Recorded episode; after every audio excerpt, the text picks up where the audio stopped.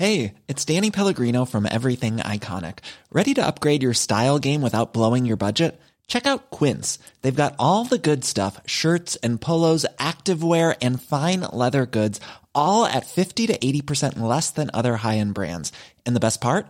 They're all about safe, ethical, and responsible manufacturing. Get that luxury vibe without the luxury price tag. Hit up quince.com slash upgrade for free shipping and 365 day returns on your next order. That's quince.com slash upgrade. There's never been a faster or easier way to start your weight loss journey than with PlushCare. PlushCare accepts most insurance plans and gives you online access to board-certified physicians who can prescribe FDA-approved weight loss medications like Wigovi and Zepbound for those who qualify.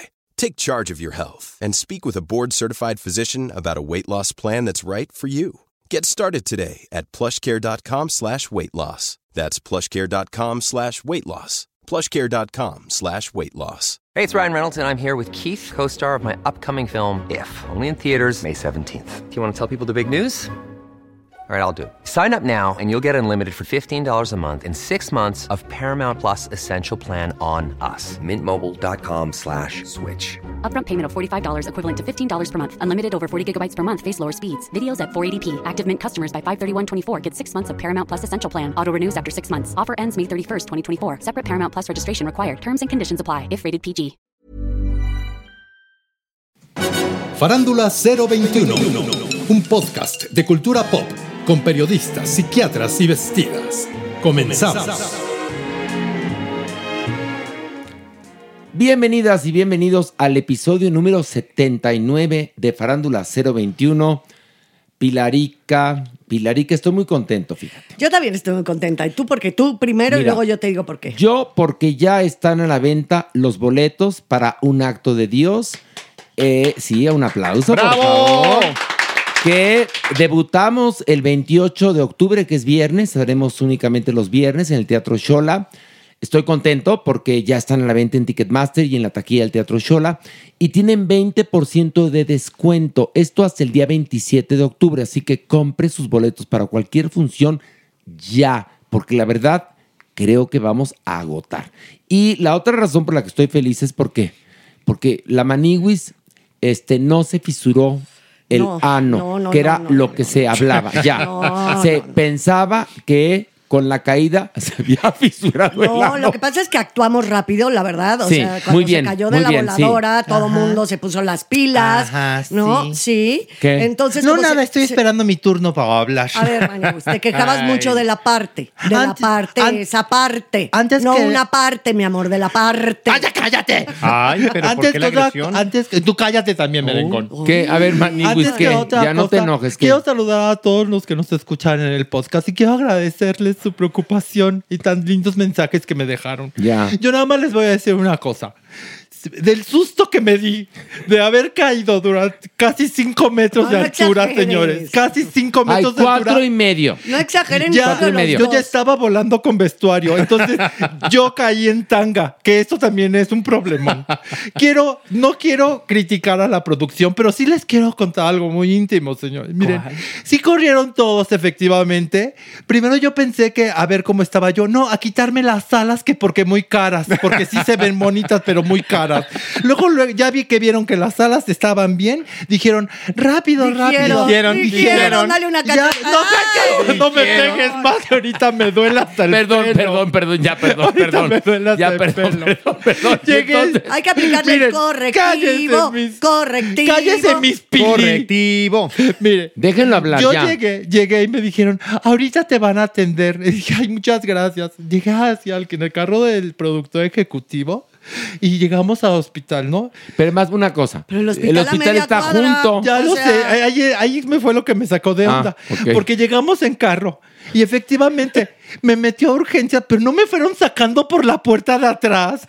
Oye, ahora sí tú, me llevaron a un huesero al mercado de Sonora. No, y no. eso sí no se Espérate, vale. no, ya, espérate, no te no se vale porque espérate. era un huesero. Efectivamente me enderezó el coxis, pero era un huesero. Pero luego yo te ofrecí, te ofrecí que fueras con mi neurocirujano y me dijiste, no, me ando echando al jotito de la veterinaria y me está dando los lavados gratis. Ah, Oye, no pero te es que-. Porque yo ahorita estoy tratando de ahorrar. Lo que más te afectó fue el cerebro, Maniguis, porque esa historia que estás contando es Porque no fue verdad. real. Fue real. Ay, Mira, Pilarica, por favor. Bueno, ya vamos a quitar la voladora de la obra. Sí. Ya. No, ya la habíamos, ya habíamos sí. Se dicho. tomó la decisión sí. porque más abollaste dos butacas de chola. Sí, también eso nos preocupó. Pero bueno, el asunto es que ya, todo fue un mal trago. Tu coxis bonito. Eso sí. Ya te curaron la parte ahí en la veterinaria. Este, El quitamos. cerebro me preocupa, El que perdió fue nuestro. pu- No, el cerebro está bien. ¿Tú El, crees? no, el- el que perdió fue el público, porque iba a haber un momento mágico No, volando. me niego, me Desde niego. la cabina Pues sí. hasta el escenario a este Maniguis Miguel. Pero pues ya no se va a No, poder. ya me niego. Además, No, ya no te enojes, no va a pasar. ya, no sentía a yo pasar. mucho frío volando en tanga, la No, verdad. pues sí es que además, oye, pero si te badajeaba.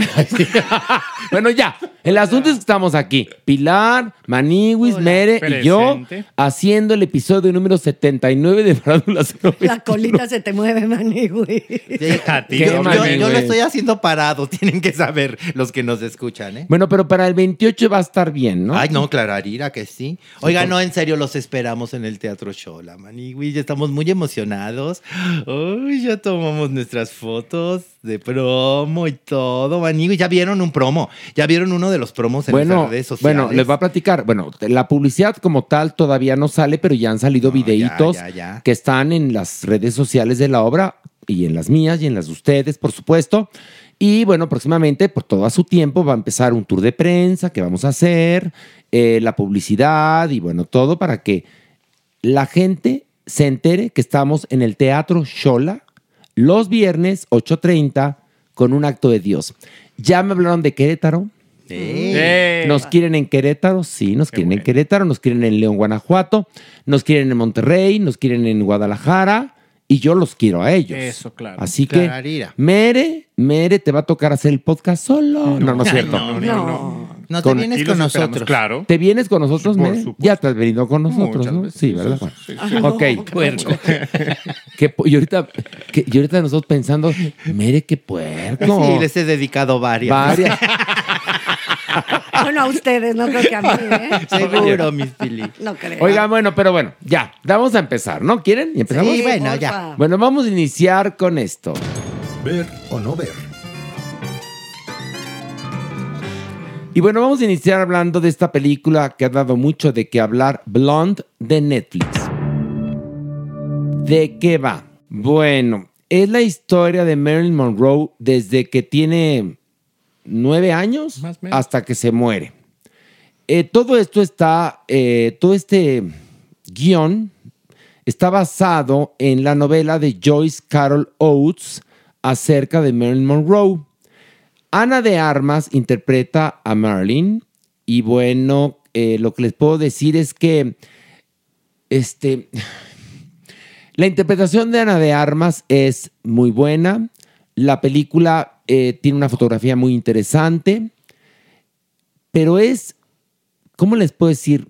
La vida de Bambi es un sueño en ácidos, divertidísimo en comparación a lo que estos nos plantean como la vida de Marilyn Monroe. Es decir, se la mamaron. Sí. La película dura casi tres horas, es soporífera y nada más se trata de ver cómo sufre Marilyn Monroe, que perdón, yo no creo que una persona que haya vivido así, como presentan a Marilyn Monroe, hubiera durado ni tres días. Pilar Oliver, ¿qué te pareció? No, no, no, de verdad no me gustó. Evidentemente tiene una gran factura, eh, tiene valores de producción impresionantes, como la reproducción del vestuario. Digo, es una frivolidad empezando a hablar de, esta película, pero sí, ese es uno de los valores de producción. A mí lo que no me gusta es cómo tocan el tema de una mujer que sí bien sufrió toda la violencia heteropatriarcal de su momento en todos los ámbitos, ningún ser humano en el mundo puede vivir como nos presentan a esta mujer. Porque, porque mm, ya de plano ni que tu perro te mueva la cola cuando entres a tu casa, ya es el colmo. Nadie le dijo buenas tardes, señorita Marilyn. O sea, nada. Entonces se vuelve tan absurda, se vuelve que no, no yo no hice empatía con, con lo que ellos querían hacerme sentir que era la violencia hacia la mujer por parte de la sociedad, principalmente de los hombres. No, bueno, entonces, claro. Entonces, en ese sentido, lejos de yo meterme, clavarme en la película, cada vez me alejaba más, cada vez me daba más así de a qué hora termina, porque sí, yo la vi en tres sentadas, ahora sí que, ¿cómo la puede uno ver si no hagas esa cara, señor productor? Dije sentadas y ve, ve, ve lo que la cara que Ah, me porque hizo. está metido aquí en la cabina del productor. Ajá. O sea, qué No, chingado señor, le importa, pero aquí Sentadas está quiere metido. decir que vi una hora, luego otra hora y luego Y la 45 minutos porque no podía, Horacio. A ver, Pilar, Dale, es- Carlos. yo lo sea, primero que dije fue, la película es soporífera. Sí, sí. Además, sí, ok, la, la persona que escribió la novela y quienes produjeron este filme querían hablar de cómo la heteronorma jodió a Marlin y cómo Hollywood jodió a Marlin. Perfecto. Pero entonces lo equilibras porque también Marlin, para sufrir tanto, tuvo que haber triunfado. Claro. Nunca ves por qué triunfa, cuál es su aportación al cine. Tampoco ves que era una maravillosa actriz que cantaba, bailaba, actuaba, que es la que inventa la verdadera sexualidad en el séptimo arte.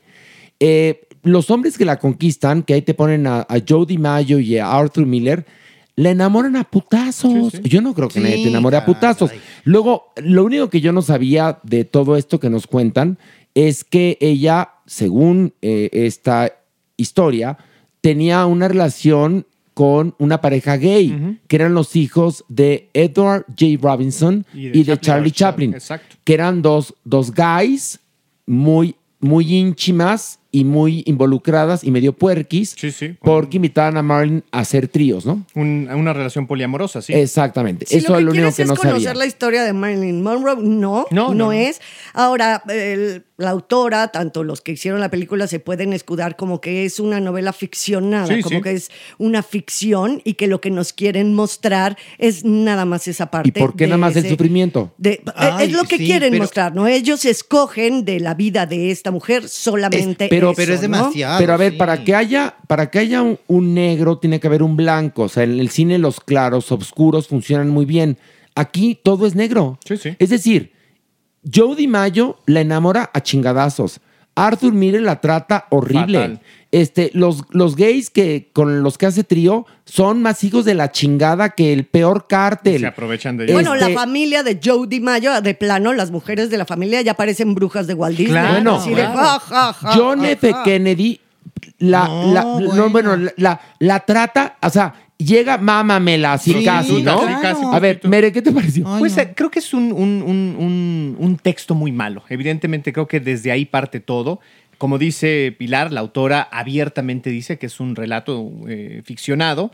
Sin embargo, el, el- el problema más grande que lejos de ser un homenaje, una manera de eh, pues mostrar lo víctima que fue Marilyn Monroe, la hace ver tonta y la banaliza su vida y su propia existencia de una manera pues de verdad muy mala. ¿Por qué? Porque una mujer, como dice Horacio, que llega a estos, eh, a estos niveles, no pudo haber sido tan tonta. Tuvo que tener claroscuros, tuvo que tener fuerza para enfrentar, enfrentar a todos estos hombres en algún momento. Eh, creo yo que además es cobarde, porque efectivamente sí, es Arthur Miller, evidentemente es Joe DiMaggio, pero no los mencionan, no sé si se dan cuenta. claro, Siempre es the, the, eh, the story writer, por ejemplo, el- Sí. el, escritor. Sí, son cobardes, son en- cobardes. En ese sentido, es un filme cobarde. Y, eh, y de igual manera, por ejemplo, hay otros tramos que no quedan muy claros, que no abordan de su biografía, que serían Oye, igualmente hay otra cosa, perdón que, que te interrumpa, pero si tú no conoces la filmografía de Marilyn Monroe, no entiendes Nada. ni Nada. qué No, hace. no, no, no, no. No entiendes ni qué hace. Maniwis, ¿qué te pareció? Ay, Manny, es demasiado sufrimiento, de verdad. Mejor veo otra vez Precious.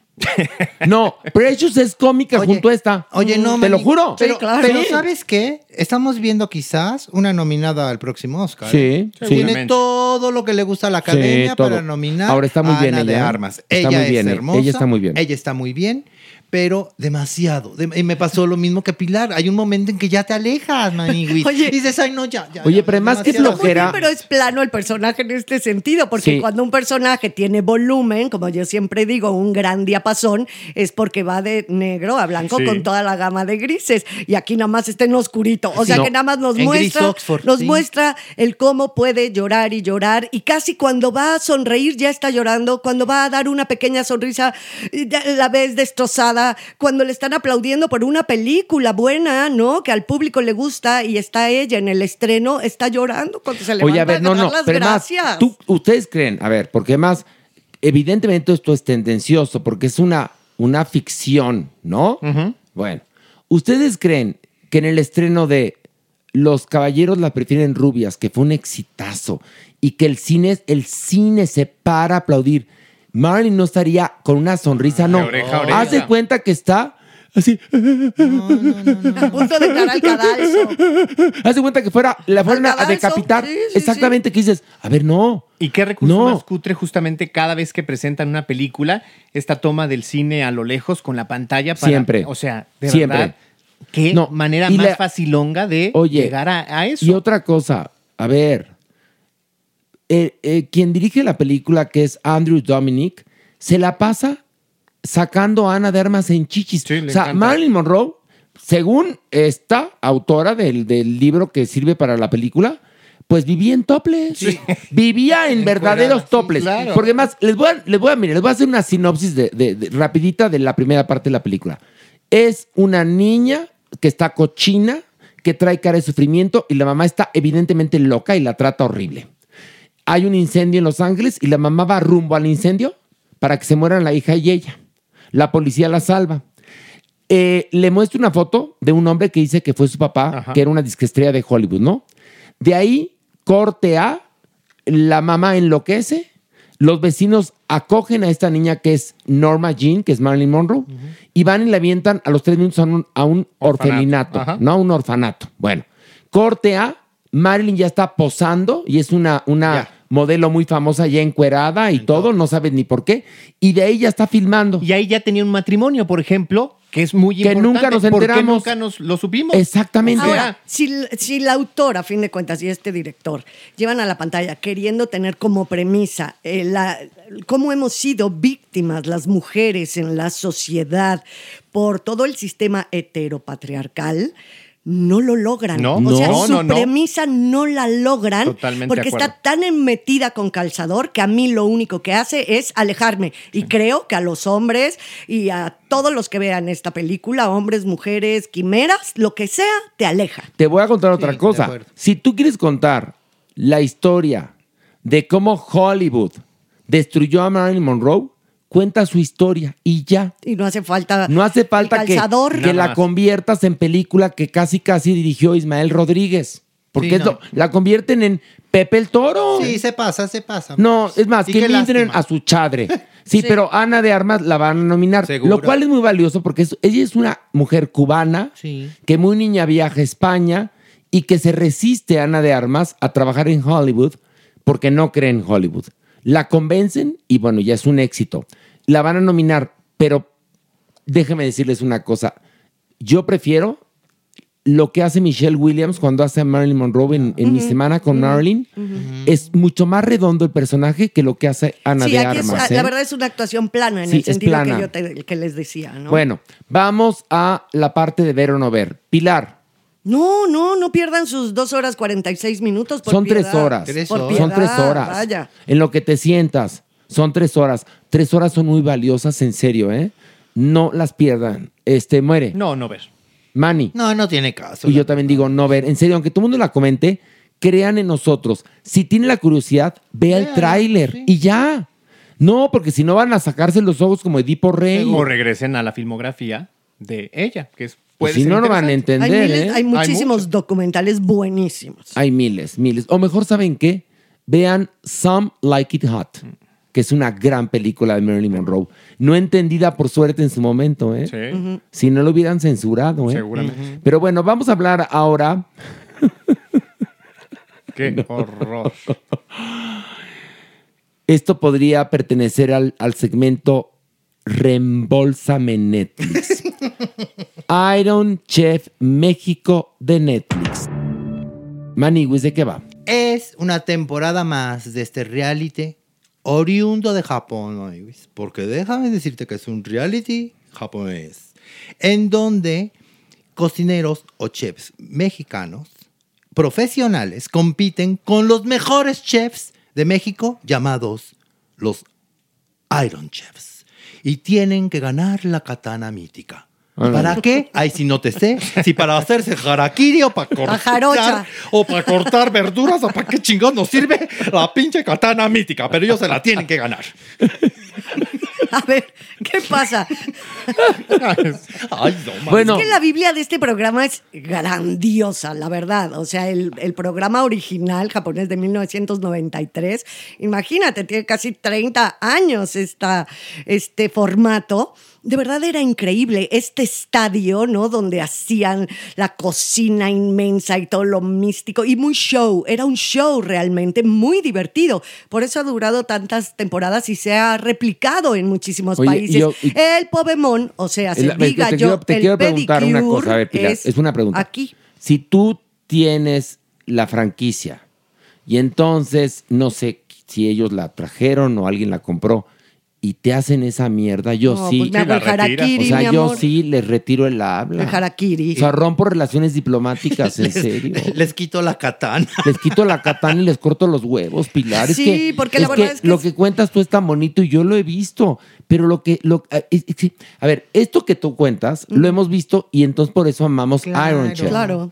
Pero cuando voy viendo esta versión mexicana, conducida por Patti Cantú, ¿te cae? Malísimamente. Y luego el otro señor, ¿quién es? No Es un Pues chef un- muy famoso que tiene sus programas. y que tiene en- problemas de retención de agua. No, no sé. No, no, es un chef de Baja California que es muy Ay, famoso. qué bueno. y Pésimo tiene- conductor, tiene pésimo su- conductor. No, tiene, no A su ver. programa es bastante padre, yo lo veo en muy el mal gourmet, conductor. en el gourmet, él solito haciendo sus guisos, su programa, es increíble. Como conductor está para mearlo. Pues está bueno. Pero lo agarraron porque es un chef bastante famoso mexicano que tiene programa en el gourmet. Y luego, Pero yo no eh, sé qué más odiar. Si a los conductores o al tal presidente. No, no, no, no, no, no, no es. En serio, ¿quién los dirigió? No, en serio, no, de buena onda. La no, ¿quién lo dirigió? No, ¿Quién no, cosa, no nos eh? hagan esto, de buena No. onda gay. No, pero además, porque eh, eso eh, ya ni a ver. siquiera ya es farsa, no. ya. Japón, miren, Japón es primer mundo. Sí. Se los aviso. Sí, no más. Si ven esta versión, capaz que nos mandan, no sé, un Arma- batallón. Un Armas nucleares. armas misil. nucleares o cortan relaciones diplomáticas con nosotros. En serio, porque ya podría ubicarse esto, porque el, el señor en cuestión que sale disque del sobrino del Ay, presidente no. de Iron Chef, no es japonés, No, ¿o no, sí? no, no. Es chino poblano, ¿no? No, totalmente. Bueno, Creo que si nomás le es falta del decir norte chale. del- de- Es de México. Chihuahua, ¿no? de- en algún No lugar sé. del norte. Bueno, no sé, pero está dirigido con las nalgas también. evidentemente. Bueno, pero, mira. el presidente también está fatal, que ni es el presidente real de... Claro que no. Y entonces lo farsean, todos lo quieren hacer como espectacular y se vuelve un chitocho, todo Sí. se vuelve en el género chitocho.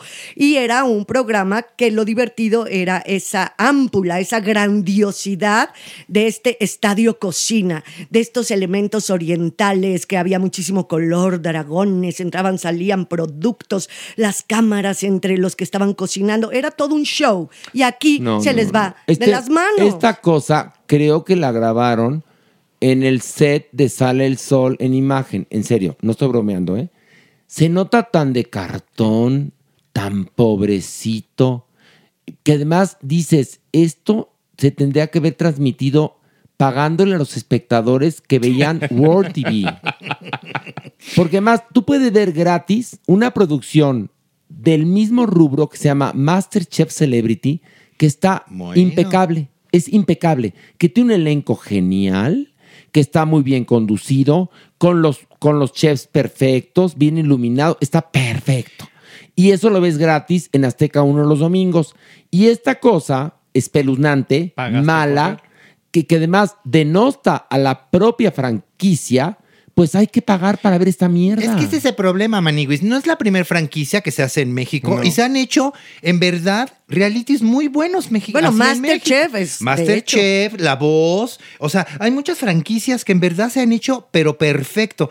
Es por eso que criticamos esta versión mexicana. Claro. Porque tendría que haber salido así, a la perfección. Impecable, porque además, me imagino que los de la franquicia, pues van y revisan. Porque, porque- o, o- o si no revisaron, pues ahorita deben estar muy arrepentidos de no haber revisado, porque ya lo habrán visto. No saben la mierda en la que convirtieron Iron Chef.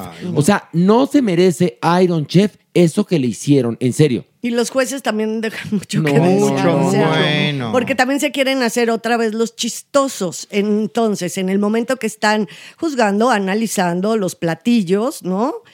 Dicen cada tontería. Muy, muy grande. Dicen cada cosa queriendo caer simpáticos y caen como plomazos. Y son además chistes de escritorio, Sí. muy mal planeados. Creo que es uno de los grandes problemas. Está muy mal escrita. eh, tiene problemas inclusive hoy de humor políticamente incorrecto. Entonces, eh, lo comete este hombre que es el sobrino, el heredero de la franquicia, lo cometen los conductores. Patti Cantú de verdad es... eh, una hoja blanca tiene más gracia que ella conduciendo. la exageración, la, la, la- la- eh, esta manera a de ver, hay una es cosa. espantosa. Patti. Cantú, perdón, no nació para la conducción, No. ni su compañero, Menos. que dices tú que tiene un programa en, en En el gourmet, gourmet, en en el el, gourmet. gourmet. Pues no sé cómo lo haga ahí. Lo hace Pero muy aquí bien. No, haz lo de hace muy, muy cuenta bien. que estuvieran haciendo una mala imitación de los que conducían estrellas de los ochentas. Sí, esta Te lo afectación ¿Sabes qué juro. Parecen Marcos Valdés Sí. en, en ese momento Sí. junto con Gloria Calzada, pero sin el talento de Marcos Valdés y de Gloria Calzada. Oye, y, no, no, no. es y los invitados como desprotegidos, ¿no? ¿No, les dio esa no, no. sensación? Lo hicieron, ¿sabes qué? Lo hicieron así. A A, ver cómo sale, a ver cómo sale al chile. Se Ah, nota. al chile, porque como es de cocina. Ándale, no. Tan al feo chile. como el de los pasteleros. ¿Y te acuerdas que mal estaba? Sí. Que ya lo habíamos analizado. El de los pasteleros, del- ¿cuál? El de la fran- Chaparro, que la era franquicia asqueroso. británica esta en donde estuvo Yuri. este, Ay, no, que, no, que- no, que grabaron no. en un, en un un patio. horror, un horror. Bueno, esto es un horror. En serio, que sí podría ser tipificado como delito de lesa humanidad. Iron Chef México. Si, este, si usted tiene algún tipo de conexión con los dueños de la franquicia, mándeles un capítulo. En serio, ¿para qué? Pues para que los, no sé, para, para que cobren venganza. Para que lleguen unos ninjas. No, cállate. Oye, unos ninjas. Darnos un chingadazo. No, no, a nosotros no, a ellos. Bueno, van a decir, Horacio promoviendo la violencia. Es broma. Ay, por bueno, favor. vamos a hablar ahora No de... dijimos ver o no ver. Ay, después de todo... Ay, ¿Te qué quedó bárbaro. duda? No se lo ok, pierdan. perfecto. ¿Mere, ver o no ver? No, no ves. Pilar, Déjame. No, no, no ver. no ver. No, no. Maniwis, Ay, Clararida, que no. no. No ver, no ver, no, No ver. Netflix tendría que tener un buzón de, de quejas, ¿no? Ay, no, bu- buzón, no, un Un costalón. costalón. Debe de tenerlo en sus Sí redes tiene. sociales, Seguramente, evidentemente, ¿no? Seguramente Seguro, sí. sí. Bueno, pues quéjense, porque es una porquería. Y bueno, vamos a hablar ahora del documental Sydney de Apple TV Plus. ¿De qué va, Alejandro? Bueno, es un documental que revisa la vida de Sidney Poitier, que es el hombre que triunfa en 1964 como el primero afrodescendiente en el Oscar, es decir, en llevarse la estatuilla de la Academia. Es un documental producido por Oprah Winfrey, eh, a la usanza tradicional de los documentales, muy sencillo, que revisa eh, pues eh, sí, la evolución histórica de su carrera desde que llega de las Bahamas, cómo eh, se quita el acento para, para hacerse de un lugar en Hollywood, cómo triunfa en, en- en- las grandes ligas y también pues cómo eh, le aporta a la industria y esto lo, eh, lo vemos o lo leemos a través de eh, entrevistas con muchas figuras, Holly Berry, Denzel Washington, la propia Winfrey, en fin, es una revisión a lo que logra este hombre y qué deja en la industria cinematográfica. Pilar, ¿qué te pareció? Pues eh, eh, sí, es un documental muy clásico, con las estructuras que conocemos muy bien. Fíjate que me cuesta trabajo el arranque. Ya que arranca, ya después de unos minutillos, ya me, me voy como hilo de media. Al principio me cuesta trabajo, es él, Sidney Poitier, hablando sobre su infancia, de cómo llega precisamente de las Bahamas a Florida y cómo va ahora sí su periplo al estrellato, ¿no? Pero toda esta primera parte me cuesta un poco de trabajo. Luego ya siento que se va poniendo poniendo interesante por el material de archivo, por cómo nos va contando la historia, pero no es algo que me haya, o sea, lo veo, aprendo, entiendo muchas cosas de él, del momento histórico, pero no es un, un documental que a mí me haya movido, que me haya tenido 100% interesada. Es muy, muy correcto, está bien hecho, pero siento que al personaje lo tocan también de una manera un poco plana. ¿Sabes qué pasa? Si tú ves el documental, te va a encantar. O sea, te hablo a ti que nos estás escuchando. ¿Por qué? Porque está muy bien hecho, porque te enteras perfectamente de la importancia de Sidney Poitier en el cine, te enteras qué películas hizo, lo cual es muy importante, cosa que no pasa con Marilyn. Además, sí aparecen las grandes estrellas hablando de él. Es una carta de amor de Oprah a él. Entonces, Oprah mueve sus millones y entonces, claro que está Barbara Streisand hablando ahí, pero claro que está Robert Redford, pero por supuesto que está Halle Berry y Todo. está Quincy Jones, están todos, sí. o sea, Morgan todos. Freeman. Morgan Freeman, todos. Pero es la carta de amor de Oprah a Sidney Poitier. Entonces, ¿qué pasa? Se Que aplana. Oprah lo adora y entonces convierte a Sidney Poitier en una especie de mesías Sí, de que santo. no lo fue. O sea, no fue San Martín de Porres. Fue un hombre imperfecto, un gran actor, por supuesto, que sí revolucionó eh, en muchos sentidos lo que le tocó vivir, pero está todo con este, eh, con este barniz de, de adoración que tiene Oprah por él.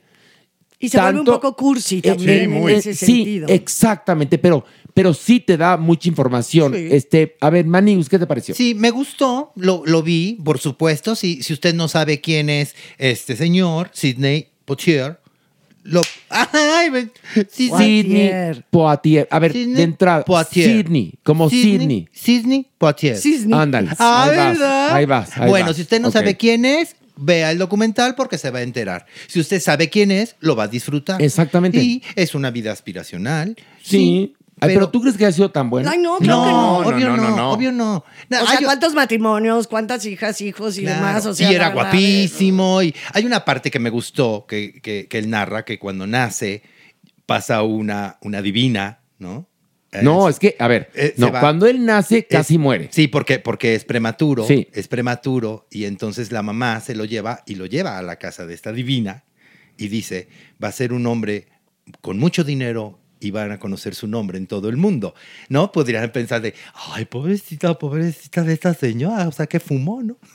y pues, ¿qué crees que sí? No, sí pasó. Que sí pasó. No, sí, pero ay, yo creo que él mismo, cuando habla de sí mismo, es como que se echa demasiada pomada, como yo digo, es demasiado adornado, demasiado oropel, todo es, y yo, o sea, como si fuera, sí, mártir, como si fuera, no sé, a mí eso es lo que no me bueno, gustó. es que, y te ver, lo comenté hay una ayer cosa. que hablamos por teléfono. Hay una cosa.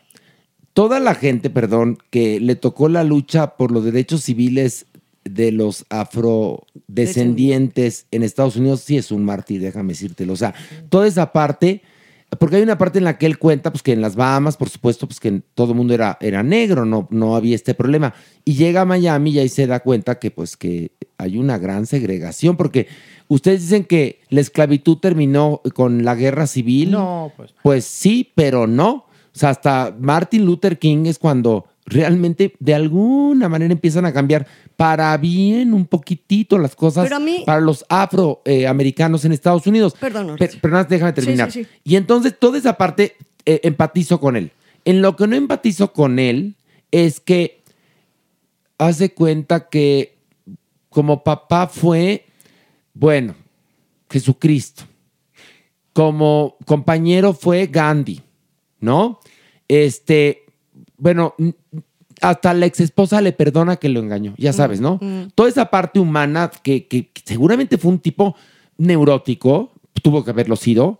Era un productor muy importante, entonces también habrá tenido su carácter. Seguro rudísimo también para Rudísimo. poder salir adelante en ese Pero momento. además, rudo para defenderse de los blancos, porque además hay algo que sí es cierto, nunca acepta un papel donde al negro se le humille. Entonces, él tiene que ver con todo esto. Todo esto lo creo. Lo que no creo es que todo esto lo haya hecho él con amor. creo que habrá tenido que imponer su carácter, porque seguramente tenía carácter, era un gigante de 1,90. Entonces, habrá sido un hombre coqueto, que no te lo ponen, porque más era guapísimo y seguramente todas, todas se derretían por él. Seguro, sí. Habrá peleado con los grandes estudios, habrá peleado con productores, o sea, toda esa parte no te la ponen, que seguramente ocurrió porque, porque Claro, parecería porque que su carrera claro. fue, o sea, un cuchillo sobre mantequilla, no es cierto. Mira, hay una anécdota que a mí me hizo sospechar. Ahora sí que él viene de ahí el sospechosismo. Muy al principio, por eso te digo que no me enganchaba. Luego ya, él dice que llega a Miami, que uno de sus primeros trabajos es de repartidor. ¿no? De un almacén y tiene que ir a dejar un paquete a casa, a una casa de unos blancos. Y que él toca la puerta frontal y le dicen, ¿cómo te atreves? Vete a la puerta de atrás. Regresa ya más noche, más tarde, a la casa de su hermano, que su hermano vivía en Florida también, y la cuñada le, lo tumba, le da un golpe, lo tira y le dice, es que hoy vinieron los del Ku Klux Klan por lo que hiciste. ¿Cuántas horas? ¿De dónde a dónde? ¿Cómo se enteraron de que era el repartidor de los almacenes de la tienda de la esquina? Que vivía ahí o la familia. Esa anécdota a mí me hizo, no lo adornes, nada más. Sí, sé que estuviste viviendo la peor pesadilla a nivel racial, ¿no? Pero esa anécdota en especial, dije, ¿cómo, de, a qué hora, cómo mandaron los de la Casa Blanca a investigarlo tan rápido al almacén que llegaron los del Ku Klux Klan a la casa del hermano y la cuñada, le dan un empujón? Ahí es donde siento la exageración de la Es narración. que lo, lo- lo- lo hacen mesiánico. Eh, yo entiendo y empatizo con la lucha de los afroamericanos Claro. por los derechos civiles, porque, porque soy mexicano y entiendo de racismo y de todas estas cosas. Él fue muy importante, igual que Harriet Belafonte. Eh, eh, estoy totalmente de acuerdo con esa parte, ¿no? claro. Con esa descripción, por su lucha, etcétera, ¿no? Pero yo creo que Oprah, al estar obnubilada por Sidney Poitier, porque más te das cuenta que, bueno, que, que él es fan de ella y ella es fan de él. Seguro, sí. Y se echan la mano mutuamente, ¿no? Entonces, yo creo que cualquier cosa que le hubiera parecido que no iba con la imagen que ella tenía o tiene de Sidney Poitier, lo sacó del documental. Eso no le quita al documental que es muy bonito, ¿eh? Sí, pero hubiera sido más interesante, mi Oprah. Hubiera sido más interesante porque lo hubieras convertido más humano. Creo que pudo haber sido también contado con un poco más de arrojo y de innovación. Lo merecía él, lo merecía Oprah, que es, una, es un referente en los medios de comunicación. O sea, podría haberlo contado con un poquito de más ingenio y lo merece también Pero, Apple TV. pero, porque- te das, pero te das cuenta que Oprah, cuando habla de él, llora. Sí, sí, pero también ahí como actriz, yo te puedo decir, y creo que todos lo vimos, hay un momento ya avanzado el documental que ella está diciendo que es su mentor, su imagen, el ser en el que se ha inspirado, y de repente eh, hace como un gesto de, de que va a llorar y se lleva las manos violentamente a la cara. Está actuando. Perdóname, Sí. pero está actuando porque cuando se quita sus manecitas de la cara, se queda con el gesto de lloro, ¿no? Sí, de que está sí, llorando y no hay media lágrima en ningún lugar. Y cuando uno siente algo muy fuerte y estás a cámara, estás en vivo, estás Se dando un testimonio, al revés. Te contienes Exacto, y y, se como salen. se salen las lágrimas, nunca harías ese gesto de ¡ah! y que le pasa a un señor mayor, también este, afroamericano, que él estuvo en una parte muy difícil de la lucha por los derechos civiles y que fueron casi atacados por, por los blancos agresivos, él, Sidney Poitier y, este, y Harry Belafonte, y cuando él recuerda cómo tuvieron que aguantar en una carretera oscura un coche que los venía acechando hasta que pudieron llegar al lugar, este, eh, y entonces lo empieza a contar y se le empiezan se a salir las lágrimas, dices, este hombre habla con la verdad. Exacto. Pero Oprah lo que ocurre es que, a ver, Oprah también. Resulta que hay una parte en el documental donde están criticando eh, lo que sucede con la figura de Sidney Poitier, que en un momento dado de su historia es tal su fama que ya se convierte en una estrella y entonces la comunidad afroamericana empieza a denostarlo diciendo que Sidney Poitier es como el personaje de la cabaña del tío Tom, que es un negro que sirve a los blancos. ¿Se acuerdan, no? Sí, sí, Claro. sí. Bueno, entonces después Oprah cuenta que en su cumpleaños, creo que 42, que más nos restriega sus amistades famosísimas, que le hace Quincy Jones una cena, y en esa cena conoce a Sidney Poitier. Y entonces eh, ella ah, lo abraza y él le dice que la admira, y entonces los dos se repiten que se admiran muchísimo.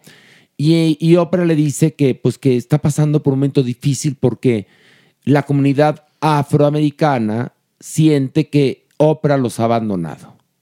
Y entonces le dice, pues, ¿qué crees, mana? A mí también me pasó esto en mi carrera. Y te voy a decir una cosa. No los peles. Go for it. O sea, tú has, ahora sí que sigue los caminos que tienen corazón, ¿no? Y entonces ahí Oprah hace chas, toma conciencia, ¿no? Tiene una anagnórisis.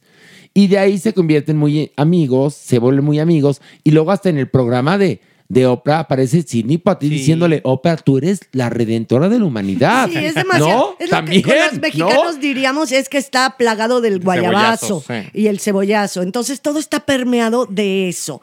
Es lo que no me gusta del documental, por eso te decía, sí. Y a- lo que me encanta es ver a Harry Belafonte, que es un, también era un gran actor, un cantante extraordinario, también de las Bahamas. Entonces es adorable ver que eran muy amigos. A mí esa parte sí la sentí muy honesta. Muy ¿no? honesta, Muy honesta. porque además eran un par de guapos. Sí, Imagínate, claro. perdóname, en los 40 en Nueva York, Harry Belafonte y Sidney Poitier. Dos era- esculturas de ébano. Dos esculturas de ébano. Eran, yo creo que la respuesta en ébano a Paul Newman y Robert Redford, que también te cagas. Y por ejemplo, hay una parte muy bonita en la cual ves que van a Washington y que es, es- es Sidney Poitier y Harry Belafonte convocan a la plana mayor de los actores que están pegados en ese momento y ves en esas imágenes a, a, a Marlon Brando, ves a Burt Lancaster, ves a, los, a- ves a los actores más importantes con ellos en mesas redondas discutiendo en Washington por los derechos civiles de los afroamericanos, lo cual dices, esto me parece padrísimo, ¿no? Pero hay otras partes donde sí lo quieren hacer eh, parecer un mesías. Eh, ¿Alguien más quiere decir algo más al respecto? Digo yo, para que aquí no se diga que no hablan todos. No, no, está No, yo creo que dije lo que quería. Muy bien. ¿Tú, Mere? También. ¿Manny? También, y hasta Ok. mensaje a Oprah le mandé. Muy bien. ¿Ver o no ver? Sí, ver. Sí, Clararira, que ver. Sí, sí, ver. Y yo digo ver. Y bueno, por último vamos a hablar de una película llamada Lu, casualmente también de Netflix. Oh, ahora sí fue mucho Netflix, perdónenos, pero bueno, era lo que se estrenaba. ¿De qué va Lu Pilar? Bueno, pues nos cuenta la historia de una mujer bastante ruda, osca, como de 60 años, evidentemente, llamada Lu, que lleva una vida solitaria y aparentemente tranquila.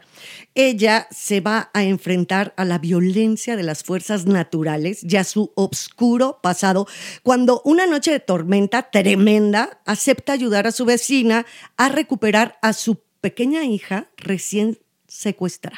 That's it. Ahora, lo que tiene bonito la película es que la protagonista es Alison Ginny. ¿Quién es Alison Ginny? Quien ganó el Oscar como la horrenda madre de Toña. Genial. ¿Se acuerdan? Claro. Claro. Que es una actriz genial. Muy buena. Que hace unos sitcoms que te cagas porque es cagadísima. Es muy buena actriz.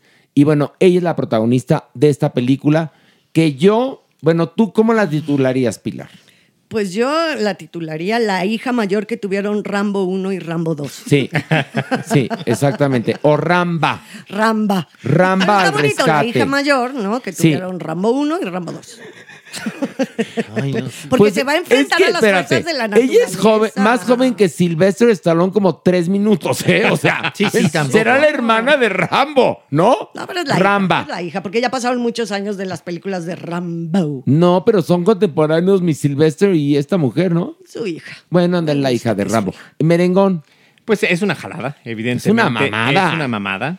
Pero he de confesar que yo me entretuve viéndola. O sea, evidentemente tiene unas vueltas de tuerca muy eh, forzadas. Este, la historia es increíble de principio a fin. Pero bueno, como producción es efectista. eh, en, algún punto, pues está bien llevada, sobre todo en los momentos de acción. Entonces, para un domingo en donde no haya nada que ver, pues puede, puede ser algo pasado. Ay, ¿qué? pero ¿con cuánto desdén, No, ¿En bueno, es que no es ninguna superproducción. No se esperen algo inteligente. No, es algo así. diferente. la escri- ¿Quién la escogió, eh? ¿Quién la escogió? ¿Quién la que se vaya en escogió? este momento ¿Eh? del programa. Ah, no, hagas. Ah, no, el Sí, fuiste tú. Fuiste tú el productor. Fue el señor William Valdés. No, fue William Valdés. Sí, sí, fue. Ah, bueno, claro. sí, sí. Hablando de los que no están. Está- Eres cabrón, ¿eh? En serio, ¿eh? William Valdés, otro problema, ¿qué? No, no, no, Maniguis, no. Mira, ya cuando en una película te saca inconscientemente el ¡Ay, a poco! No, ya vamos mal. Mira, la tía aquí de Terminator, hay un momento que hasta me desespera, Maniguis.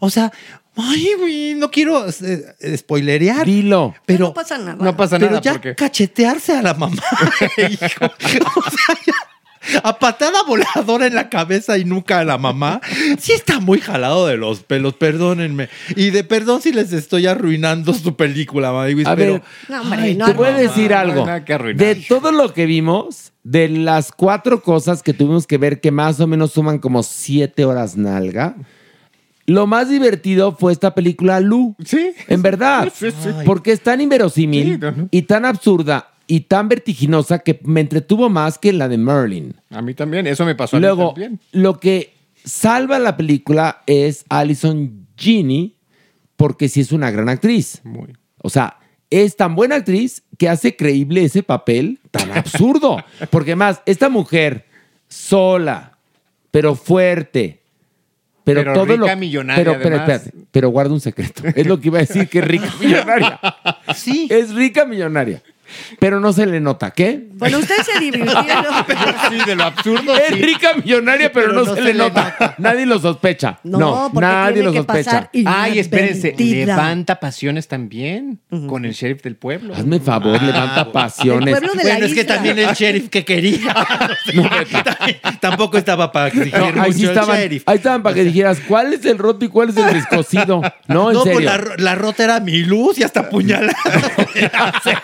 Pero acuérdate que el Lu es rica millonaria. Pero no se le nota. Lo amé. No se le nota. No, no sé, porque lo tiene que No, esconder. lo mejor, lo ¿Qué? mejor es el perro. Fíjate. Ay, el Lo perro. mejor Es lo mejor es el Punto. perro. Exactamente. Pero ustedes sí se divirtieron. Sí, yo sí.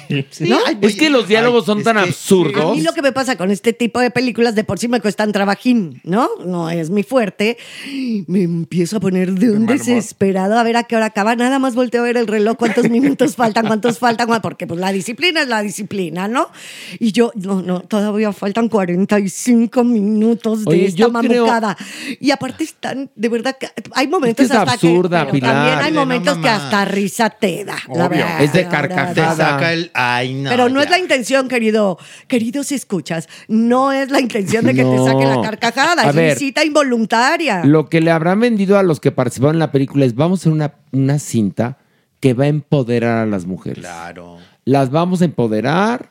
Ustedes van a ser las heroínas de acción. Cuotas, muchas cuotas. Se pagan vez. muchas cuotas, por supuesto, en la película.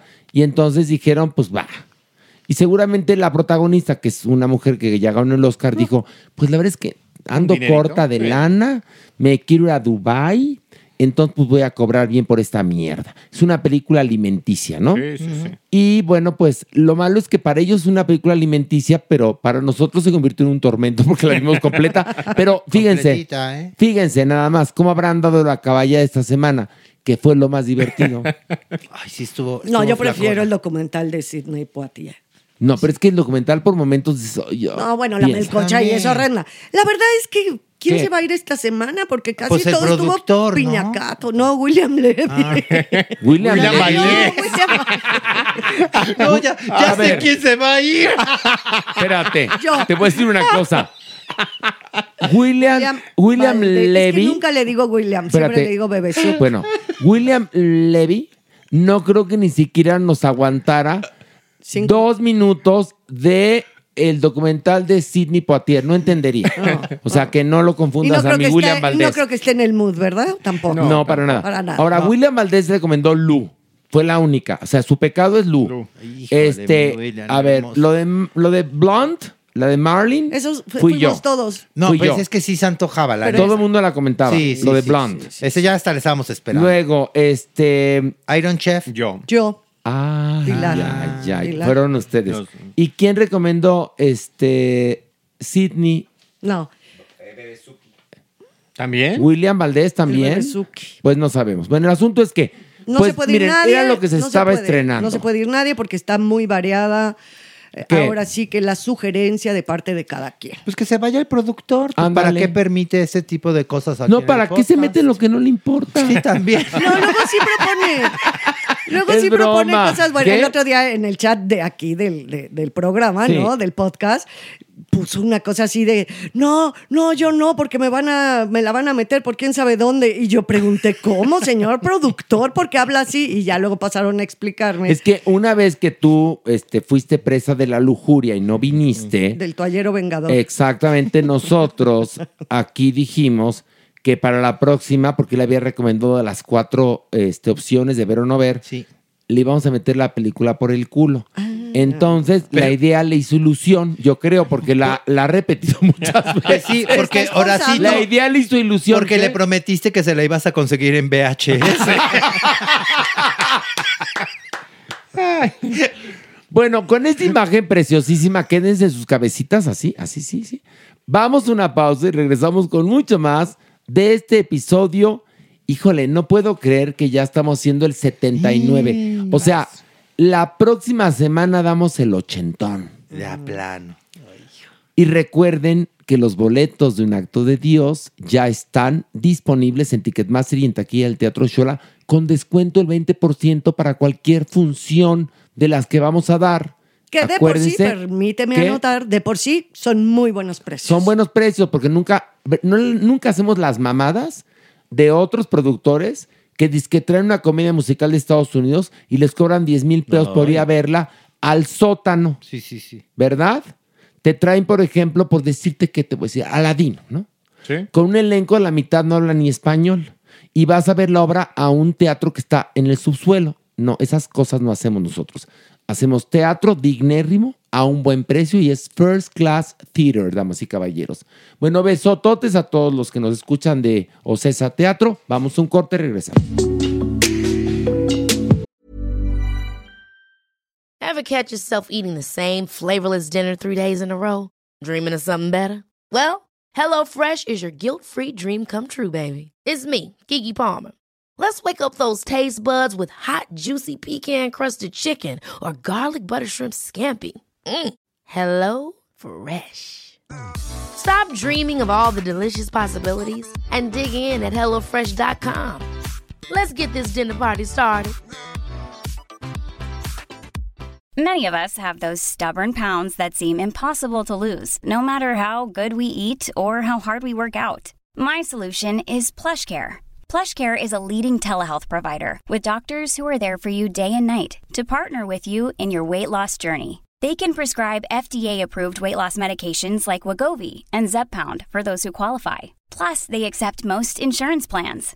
To get started, visit plushcare.com slash weight loss. That's plushcare.com slash weight loss.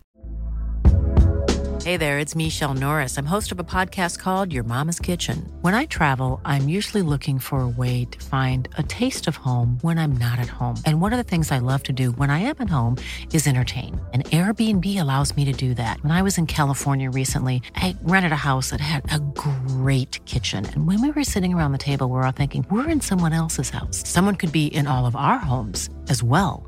If you have a home, but you're not always at home, you have an Airbnb. Your home might be worth more than you think. Find out how much at airbnb.com/slash host.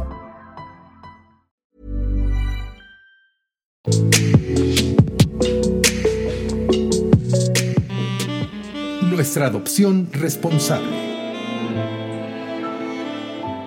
Y bueno, un aplauso para la supermana. Bravo, por mi favor. super querida, dorada, idolatrada. Oye, ¿cómo nos fue la semana pasada con nuestras adopciones responsables? Bien, bien, mucho Ok. interés por parte del público. Tan es así que ha habido comida, vacunas, eh, un portal que ya se está armando para Qué poder bueno. ver el seguimiento de estos animalitos. Sí. Y va a ser muy emocionante también para ponerlos ahí en adopción. Que Claro. la gente los vea, los conozca y creo que le da una nueva eh, visión a lo que Mira, tenemos. una- el refugio funciona con puritito amor. Y mucha voluntad. Y mucha voluntad de Yasmín. Sí. No recibe donaciones económicas. No. Sí en especie. Y justamente hoy con nuestros socios comerciales ACAST o ACAST, eh, tuvimos una junta para hablar de patrocinadores, etcétera. Y yo decía Ay, que para esta ¿qué es sección hay muchas marcas de comida para perros Muchísimos, o tiendas que venden artículos para perros que podrían unirse y podríamos hacer una doble labor. Aparte de que ingresen, ahora sí que dinero al podcast, pueden también en especie ayudar al refugio salvando huevitas peludas. Sí, que tanta falta hace comida, vacunas, juguetes incluso, collares para poder Camas, pasar pecheras. camas. Todo eso le sirve a este refugio. Y como a Totalmente. este refugio a otros más también. Oye, ¿eh? ¿qué decías del Palacio de Hierro? Bueno, que creo que está cambiando ya la visión de todos, no solamente de quienes somos amantes de los animales, sino de la sociedad en general. Cambio uno en esta nueva ubicación del Palacio de Hierro tiene un departamento para mascotas que no lo tenía. Entonces, Pero no habla- venden perros. No, perros no, no, no. Ah. Solamente objetos este, para su cuidado. Ah, que suéter, eso ha cambiado que mucho, shampoo, chicos. todo eso. ¿Te Era acuerdas- horrible. te acuerdas. Horacio, Era antes? horrible Pero ir a estas tiendas y ver a los perritos enjaulados. Yo no, puedo. ¿eh? promovían los perros sí. de raza. Sí, claro. Acuérdense. Y era que decías, ¿cuánto cuesta este Alaska Malamut? No, pues sus 45 mil pesos. y no, veías que estaban en las jaulas, que no estaban bien cuidados y creo que ha cambiado mucho Sí. la ¿Y mentalidad. qué tal? Perdón, súper de mi corazón, nada más una cosita. Ahora también lo veo mucho en redes sociales, como la gente aplaude y quiere mucho cuando tienes una mascota adoptada, Y no es- una mascota de no- raza. Y no a comprar a estos animalitos que vienen de los criaderos. Claro. Mascotas, ¿se acuerdan la tienda Sí. esta? Todo el maltrato que sufrían esos animales y lo supimos gracias a los teléfonos inteligentes de estas personas que suponemos, inferimos que los van a cuidar y en realidad no lo hacían. Es tristísima la vida de un animal en cautiverio. Imagínense a la venta.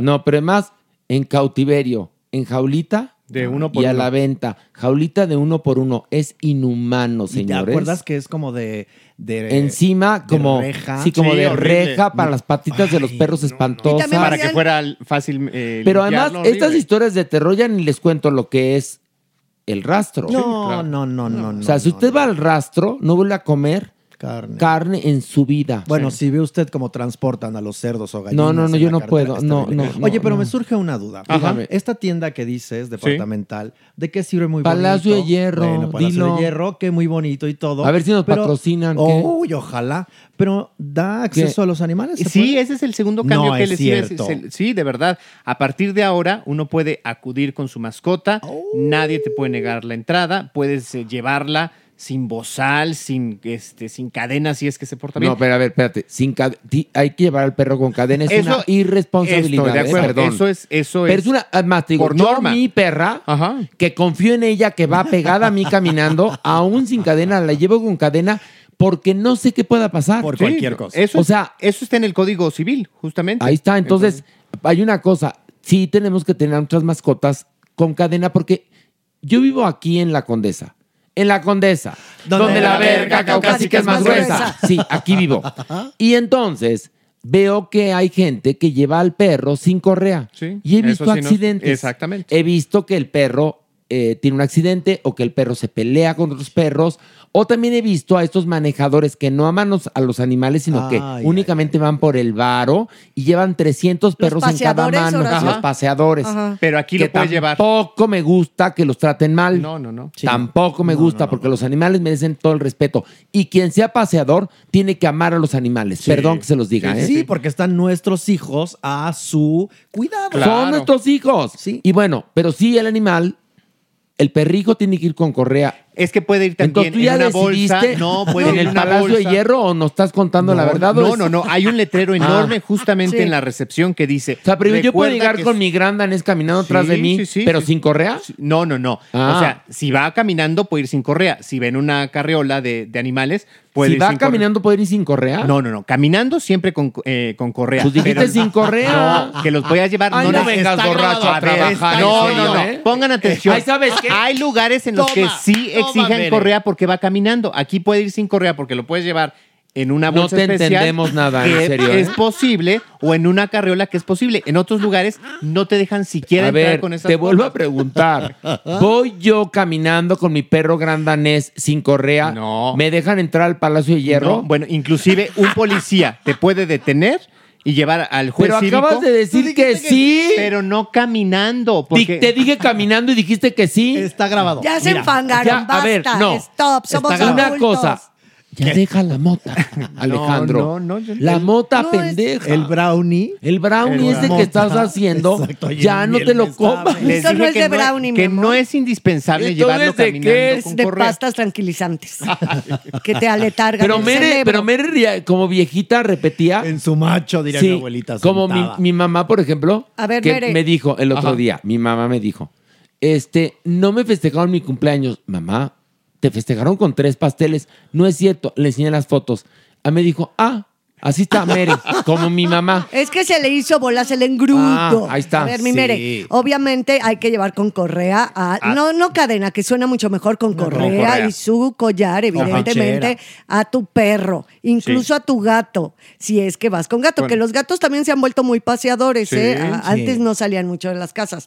Y si no, también los puedes llevar en las bolsas especiales. Hay perros de talla muy pequeña que sí pueden ir en bolsas especiales, bolsas. que son como Pues backpacks o bolsas Pero Pero de hay pero- lugares que ni eso permiten, porque si lo llevas, te exigen. Y ahorita, oye, Mere, ¿pero puedo entrar al Palacio de Hierro con mi perro sin correa? Sí, Sí, pero pero ¿en serio no. se puede? No, porque A te ver, sí se puede, pero no se puede, pero este, pero lo vas a ver en la bolsa. No, es un Pero- gran danés. Pero está escrito. Pero está escrito y hay un pero policía. hay un policía, te agarra. O sea, sí puedes, pero.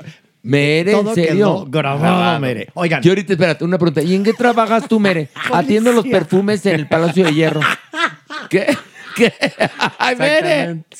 Ay, no, la sección de Mere, mascotas. No, ya Mere, sé mejor, Horacio. Ya puso una sucursal de, De miel, miel me me sabe, sabe. dentro del Palacio de Hierro. Ojalá. Espérate. Un día. Nuevo Un que se día. llama. Uy, el- No, el espérate. de Coyoacán, que. Desplazó a las galletas Suki. no, Hombre, Suki, jamás, Suki. jamás, Se llaman jamás, Suki, ¿no te sabes Sí, el nombre? sí, sí, claro. Ah, Claro, sí, ¿cómo no? Sí, sí, sí. Si y ahorita va a decir, Mere, que las cuales son gratis. ¿Que son gratis? Nunca No. dije que fueran gratis. Así estás, Mere, te lo juro. Tú ya estás como en la mañanera. No, en serio. yo- ah, dices una cosa por Todo- decir otra. Oye, ¿cuál es la, yo tengo una duda. ¿Cuál es la diferencia entre, entre inteligencia y espionaje? ¿No es lo mismo? Así estás, Mere. Así estás. Bueno, bueno. Como la policía japonesa. Como la policía. Misteriosa como la y endeja. Exactamente. Estás como la policía japonesa. Pero bueno, Ay, bueno. a lo que nos truje Chencha. Ya, por favor, la, Sí, la por adopción. favor, de la este- adopción. después de todo este preámbulo.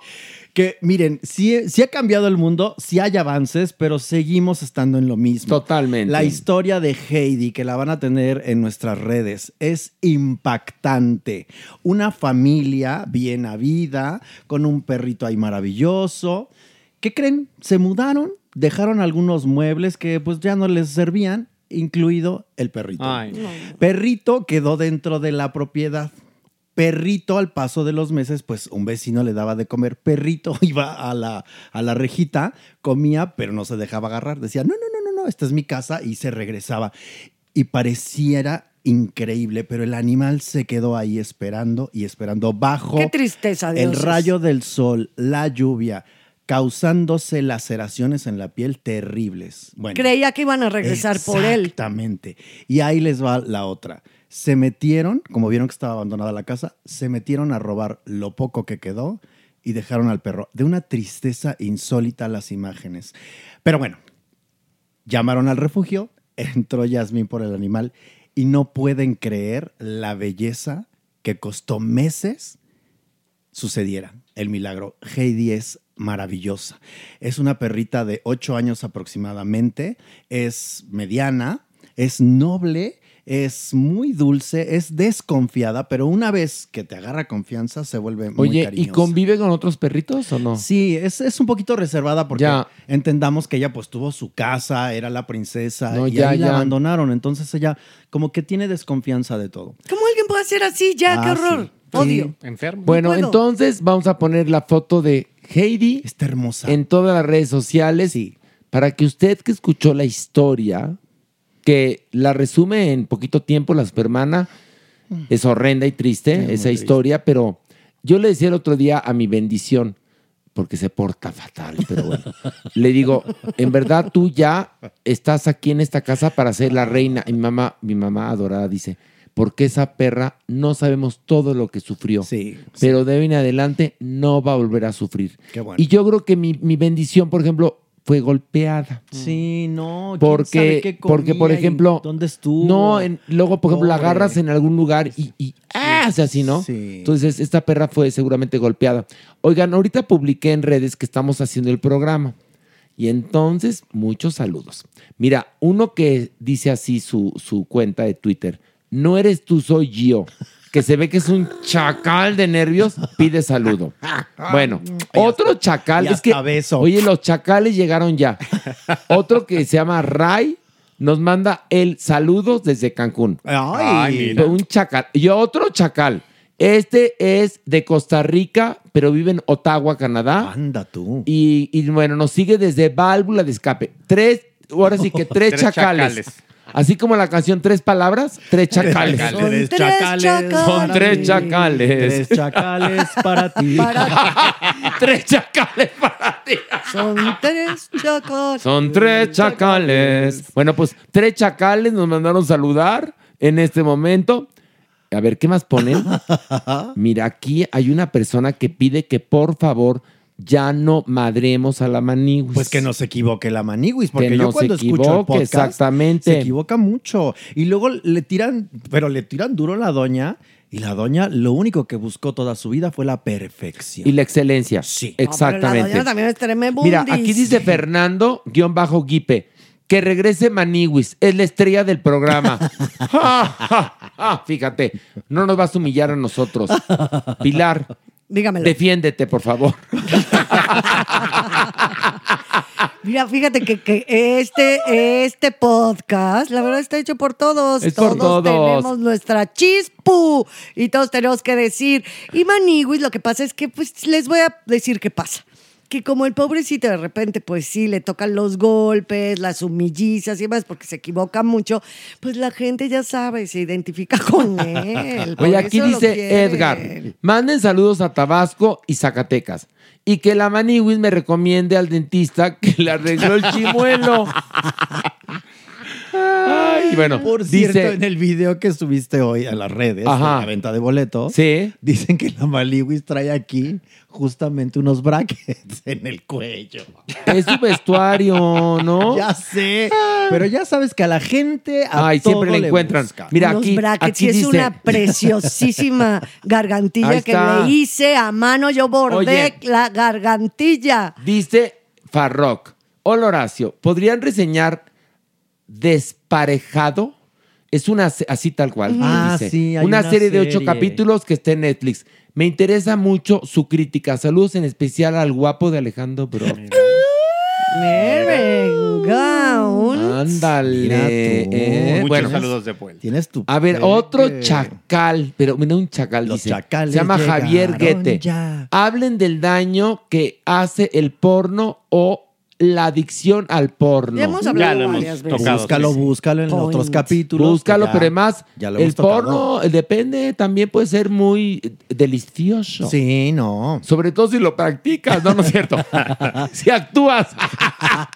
Ilustrativo. Dice, a ver, eh, dice, por favor, May García, hablen de la diputada trans y sus declaraciones. Al ratito hablaremos Cada quien, de eso. Cada quien. Lo hablaremos con, con el cuerpo, Con Le Corps. con le corp, The con body, the body. The body. Que ya verdaderamente el cuerpo ya no sabes lo que es, ¿eh? No, Desborda fama. Desborda fama. No, no, no, no, no. Fama, endorfinas, No, no, no. sensualidad, bueno, todo. Oh, sí. Inteligencia, carisma, sensualidad, cuerpazo. Seguridad. Todo, Seguridad. Dice aquí historias de gatitos. Eh, Oh. Metan para ver o no ver siempre reinas. La vamos a meter Por para la próxima semana. sí. Sí. Sí. Bueno, vamos a esto. La, la sección.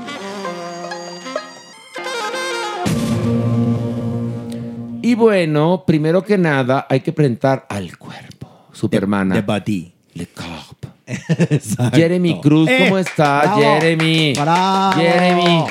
Oigan, les voy a Vienes decir, muy estoy- hawaiano, no, ¿qué? Pero estoy bien duro por el tema. ¿Por qué? Ahora resulta. A ver, explícanos por qué vienes excitado. Bueno, la historia comienza desde los años 90 cuando en una enfermedad que se llamaba hipertensión pulmonar Sí. se descubrió un nuevo medicamento que, ¿qué creen? Que hacía que los pacientes se les parara el pito increíblemente. Ah, Y claro, esto claro, y eso cambió la vida. Y Sí. cambió Oh, la la, vida la. de millones de personas. Cambió la vida. Y bueno, por esa razón y por otras más, tenemos dos invitadas.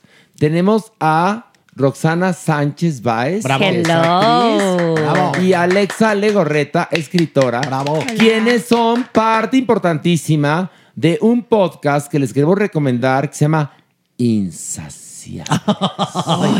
Oye, y además de insaciables, guapas. Ay, caramba, pero si usted. No, no, no, pero gracias. ustedes son mujeres de verdad muy guapas. Y es tan halagador, sí. Porque si vieran a Pilar, no, bueno. Ay, no empieces a amarrar Les, navajas. voy- les tengo que decir algo. Yo quería saber quién es el famoso señor Horacio Villalobos. Ah, pues mira, aquí y lo entonces tienes. lo, googleé Sí. y dije, qué guapo es. Chin es gay. Ay, te lo agradezco. ¡Juro! Gracias. Oye, gracias. Sí soy gay desde chiquito, Ok. desde que nací. Y, y la verdad es que si, me, si volvieran a ser, volverían a ser gay, ¿eh? Claro. Soy muy feliz, ¿eh? No, es que cuando te vi yo dije, guau, No, lo quiero para gracias, mí. querida, te No, lo y deja agradezco. tú, Roxana, tienes su grandeza. Tengo mi grandeza. Tienes su Oigan, grandeza. bueno, a ver, pero explíqueme una cosa. ¿Esto surge de la idea de Alexa Legorreta? ¿O cómo, cómo, cómo es que deciden hacer este podcast tan atrevido? Porque está bastante atrevido. A ver, este, Alexa, por favor, cuéntame. Bueno, Horacio, eh, principalmente quise escribir ah, para mujeres. ¿Ok? Ajá. em, he tenido la. He tenido la sensación que no hay mucha.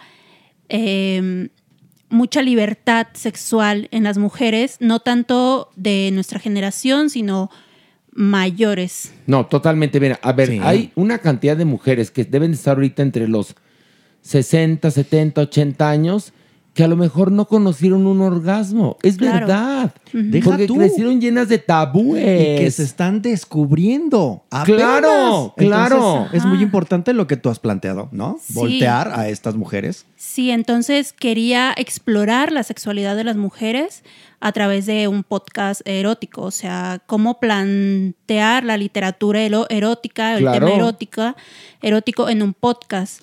Justamente para esto, para que las mujeres escucharan, fueran, ¿sabes?, explorando y terminaran felices también.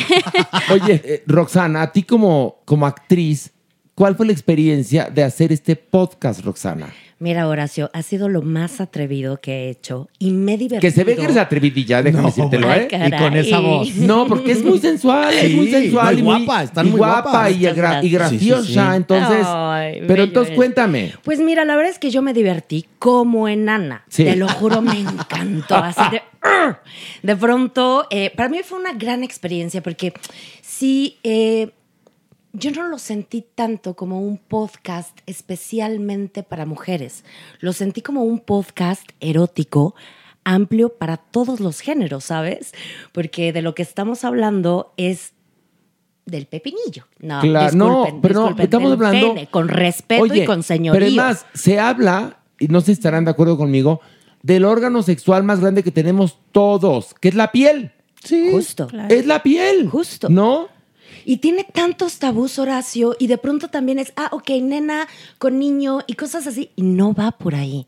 Es que yo, yo me cacho a los chicos de pronto en la primera relación sexual Sí. con, con miedo, con sudando, lo voy a hacer bien, lo voy a hacer mal, porque así como nosotras estamos estigmatizadas, ellos también están estigmatizados. El orgasmo es dependiendo del otro, bla, bla, bla. Y la cosquillita, el miedo, eh, que estás cansado, que no sé qué, no que no puedas, no que no sientas, es que influyen tantas cosas. Entonces abordar un podcast de esa manera, con estos ruiditos que todos tenemos, que es como la comida y cosas Me así. está tocando. Ay. ok, hermana, ya no te toca. No, no, tú date, date. Ay, No gracias. te preocupes. No, muy, muy bonita experiencia, muy bonita experiencia. O- oye, pero, a ver, Jeremy, tú como... Es que los voy a, ver, contradecir. A ver, di El contra- órgano sexual más grande pesa entre 1.3 y 1.5 kilos y es el cerebro. Y ahí es donde todos ustedes imaginan sus cochinadas. No, pero a ver, yo ahí sí difiero. Creo que el órgano sexual más importante y más grande es la piel. Perdón, ahí sí.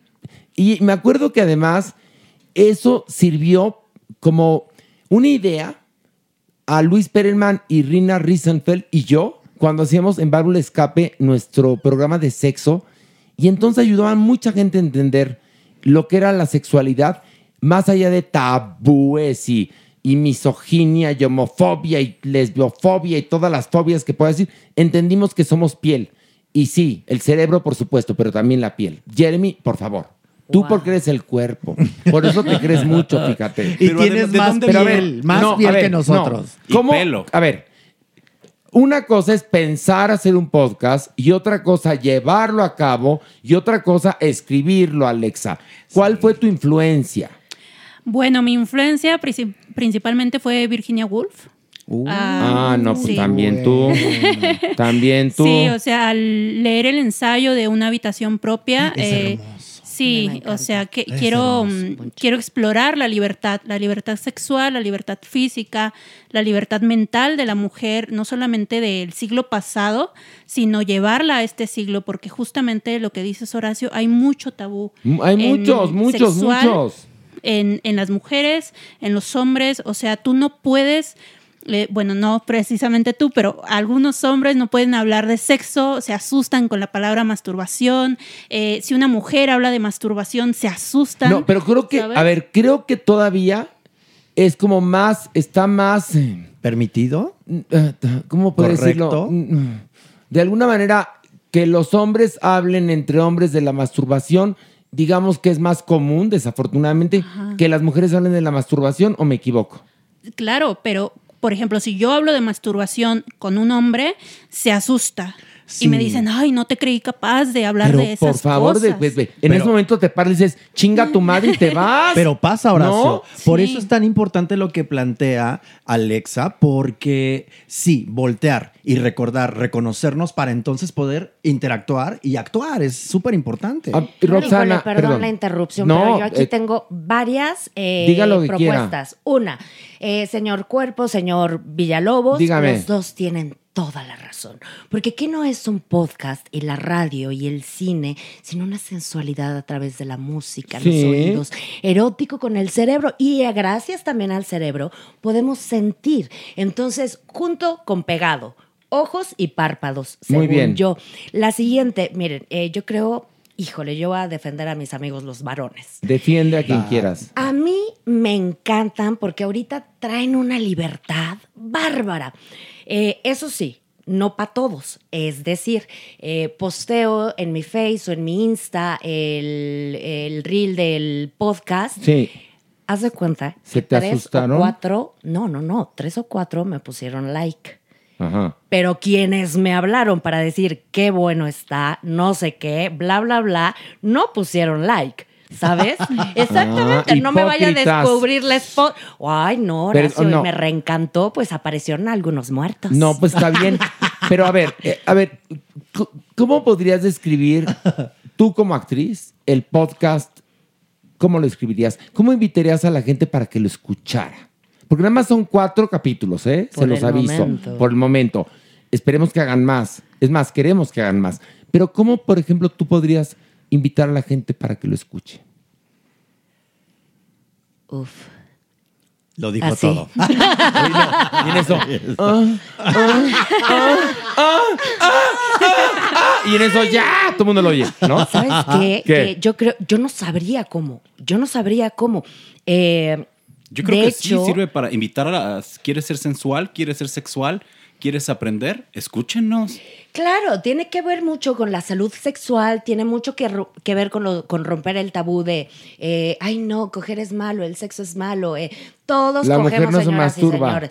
No, pero ¿No? además, ¿qué? O sea, la verdad es que entre nosotras, bien que no sabemos algunos que otros No, pero, tips. pero lo- hay una cosa, lo que dice Alexa es bien cierto. Yo me acuerdo una vez, eh, estaba con un grupo de mujeres y estaban hablando de- del novio, el amante, no sé qué, y una volteó y dijo, mastúrbense. Tres se ofendieron, ¿eh? Ah, sí. entre Tres se ofendieron. Yo no hago eso. Dices, pero qué es otra experiencia y es, yo el volteé y les dije, pues prueben, ¿no? Porque es buenísimo, ¿no? Sí. Dije, es otra experiencia. Pero, a ver, este, Alexa, dices que te inspiraste en Virginia Woolf. Sí. ¿Cómo, ¿Cómo harías que la gente, aparte de todo lo que hemos dicho, que yo creo que con eso ya la gente está motivadísima para escuchar ese podcast, pero cómo invitarías a la gente a que lo escuchara? Bueno, principalmente a mujeres para que exploren su sexualidad, para que rompan ese tabú, para que tengan la libertad y pues ahora sí que eh, las ganas de, tener esta, mm, este liderazgo, ¿no? Este liderazgo en el sexo, en, pareja, eh, con, incluso con el esposo, porque mira, en, el ensayo de Virginia Woolf se habla específicamente cuando las mujeres se casan, ya no pueden tener libertad sexual, ya no pueden tener sexo. Es como pecado tener sexo, hablar de sexo. Entonces, yo creo que para esta época deberíamos, eh, todas las mujeres casadas, solteras, divorciadas, deberíamos tener esa libertad, o sea, de, de poder explorar nuestra sexualidad, de no tener miedo, porque, pues no sé si sepan que, por ejemplo, en México solamente el 63 o 64% de las mujeres aceptan que se masturban solas. Fíjate. De hecho, 40% de las mujeres han tenido un orgasmo a lo largo de su vida. Entonces, Sí. esto es bajo, pero tiene que ver por las cuestiones de falta de educación sexual y autoexploración. Y les pregunto a ustedes, ya que tienen un podcast de sexo y demás, ¿su mamá alguna vez les dijo y les enseñó cómo tenían que masturbarse? No, ¿Cómo yo a tenías ella. que explorarte? Me cachó No. en la regadera. ¿Qué quieren que les diga? Mira, mira, mira. Mira, dice Roxana, yo le enseñé a mi mamá. Tú, Alexa, Yo, la verdad, no. Pero sí he hablado con- de sexo con mi mamá Ay, y ella, bueno. ella al principio se espantaba y ya después me dice, ay, a ver, cuéntame, ¿y qué pasó? Oigan, ¿Y cómo lo hiciste? ¿no? Ustedes como mujeres mexicanas, jóvenes, en edad reproductiva, como se diría, ¿no? ¿Cómo ven la, la- la postura y la visión de la mujer en cuanto a la sexualidad mexicana? Hablo de mujeres mexicanas hoy en día. ¿Cómo lo ven? Fíjate que ese es justo el tema que me encanta del podcast, porque es gracias a La Pastilla Dorada, que es una empresa totalmente mexicana, que está sacando a nosotros, que somos talentos así súper mexicanos, y entonces estamos abordando ese tipo de sexualidad, de idiosincrasia, a partir de nuestro contexto, ¿no? Entonces ahí yo los podría invitar. ¿Y me repites la pregunta, por favor? que ¿Cómo ves la, la- la sexualidad de las mexicanas en este momento? O sea, están intentando explorar, están este, rompiendo paradigmas, Está están liberándose. Maravillosa, maravillosa, Horacio, te lo juro. Yo iba a una escuela de puras muchachitas decentes y entonces había una tardeada y me fui a trabajar con un eh, como body del cuello para abajo. Sí. Y a la semana siguiente, Miss Aida me dice, oye, que estás eh, bailando encuerada, no sé de dónde. Nada que ver. Ahorita yo me meto a las redes, las chavas ya hablan de vulva, no es lo mismo que vagina, los chavos ya se abren muchísimo más. De hecho, yo he visto que somos más las chavas las que podemos incitar eso. Eh, comentaba con el director Jacobo Vega que él me comentaba que la mayoría de las personas que eh, van a una farmacia por una pastilla dorada o algo así son las mujeres porque a los hombres les da pena por Ah, todos ¿en estos serio? tabús. Te lo juro. Eso yo no me lo sabía, ¿eh? Imagínate. Yo Y- por suerte, por suerte hasta ahora trabaja perfectamente bien, bien mi aparato, ¿no? Yo a lo mejor algún día llegaré a, a necesitar, ¿no? Es que eso que dices es súper importante. Lo cual no me importa, porque No ¿eh? tiene nada que ver No con tiene la nada edad. malo. No, y no tiene nada que ver con No, si no, es está ver- bueno ver. o malo. No, tiene, a ver, dos cosas importantes que dijiste. La primera, no tiene que ver con la edad, Sí es tiene. verdad. Sí. No tiene que ver con la edad. Gracias. Yo, con la doctora Natalie Marcus, con la que voy, me dice, hay gente de 30 años que tiene problemas de disfunción eréctil. Fíjate, ¿eh? Claro. ¿Y por qué? Por muchas cosas. Traumas, estrés, este, lo que quieras, ¿no? Doctor. O de- De hecho, o de dentro de 20, las ¿no? causas de la disfunción eréctil, 30% tiene que ver con causas psicógenas, ya saben, depresión, ansiedad. Pero otro 30% sí tiene que ver con condiciones cardiovasculares. Ok. Y esto es un factor importante. Y otro 30%, porque va por tercios, Sí. por condiciones que tienen que ver con los nervios. Un punto importante aquí es, fíjate que yo sí aquí, otra vez los voy a contradecir, me encanta a veces hacer eso, sí tiene que ver con la edad. A mayor edad hay mayor riesgo a presentar disfunción eréctil. Cierto. Y esto es algo A que quiero ver, mencionar. yo estaba diciendo eso, pero ella, que tenía un punto, es, dijo no siempre, porque yo dije, gracias a Dios no he llegado a la edad yo de tomar la pastilla dorada porque no la he necesitado. Yo, Horacio Villalobos. Ahí les van Y entonces ella me dijo, pues no siempre, y tiene razón. Entonces me acordé de mi doctora Natalie Marcus, que me dice que hay hombres de 30, 29, 28 que necesitan una ayudadita porque tienen disfunción eréctil. Pero también con el paso de los años, evidentemente perdemos este, perdemos De hecho, quiero habilidades. ¿no? Sin embargo, Esto perdón, pasa en el 25% de los varones. Ah. Es Mi decir, tío. en México son como unos que, más o menos unos de 10 a 20 millones de hombres que podrían estar presentando esto. A ver, Roxana, perdón. Mi tío, Sí. mexicano, 76 años, tuvo a su última hija. Ahí está. Es decir, es tan ambiguo, Eh, es ah, tan ambiguo. ¿Sin necesidad de ayuda? Te lo juro. Bueno, te lo juro. Un Wow. actor, Héctor Suárez, el, el actor este que acaba de morir hace dos años, que yo adoraba, que era mi mentor, me decía, yo a los 80 años como brazo de santo. Así me decía. Guau, Así me decía. Héctor Suárez. Pero de pronto hay tantas cosas que si es la primera vez, que si le va a gustar, que qué va a pensar de, si la tengo suficientemente grande, eh, si lo hago bien, no sé qué. El prejuicio y le damos tanto peso al pobre varón. Tú encárgate de todo, ¿sabes? De que yo llegue al orgasmo, de que bla, bla, bla, bla, bla. Pobre, llega a la mera hora con tanto miedo que puede no presentar una l- ¿cómo- cómo- Bonita ayúdame? erección. Muchísimas Ay, gracias. Mira, querida, Fíjate querida que- Roxana, aquí aquí, hay hablar. libertad que puede decir que se le pare el pito. Sí, no tal pasa nada. cual. Es podcast. Es liberador. Bueno, Sí. mi, mi querida escritora Alexa este, estará de acuerdo conmigo en Claro. que el podcast es un lugar maravilloso para poder hablar de lo que uno quiera. Sí, pues de hecho a mí me pasó, les voy a contar mi Cuenta, experiencia cuenta, sexual Cuenta. más horrible. Ya, abrimos, Pero- abrimos el círculo. Ya. Pero, o sea, sí, eh, pues ya sabes, conocí a un chico. eh, entonces, pues nos fuimos a su depa. Él tenía 28 años, yo tenía 26. Entonces, eh, pues a la hora de la hora nos tomamos así unos tequilas y todo. Estábamos así bien calientes. Ay, qué rico, ya se me antojó. Y luego. Bueno, resulta que nos encueramos. Ajá. Y dije, hola, la, ¿no? Y el chico era extranjero, se me quedó viendo y dijo, ay, las mexicanas son hermosas y no sé qué. Dije, uy, de aquí somos, amigo, de aquí somos. Entonces, a la mera hora, al muchacho se le bajaba, ¿sabes? No, ¿Y por no, qué? no Yo sí les voy a decir por qué. Pues están Sí. mezclando alcohol y sexo, no se va a parar. Espérame, perdón. espérate. Perdón, Es doctor. que- Cuando yo me pongo borracho y tengo sexo, como belisco. Ah, perdón. Perdón. Es una excepción. Continúe, escritora, Bueno. por favor. Y luego. Eh, en el departamento de enfrente es- tenían una fiesta y nada más se reproducía la canción To My Love de Bomba Estéreo. ok. Y yo nada más escuchando esa canción y el chico así masturbándose. Y yo, te ayudo, eh, te bailo, eh, te Oye, le, beso. le soplo, ¿no? Le qué rezo. hacemos, Claro. no? ¿Qué hacemos? Le, po- le ponemos el himno para que se pare, ¿no?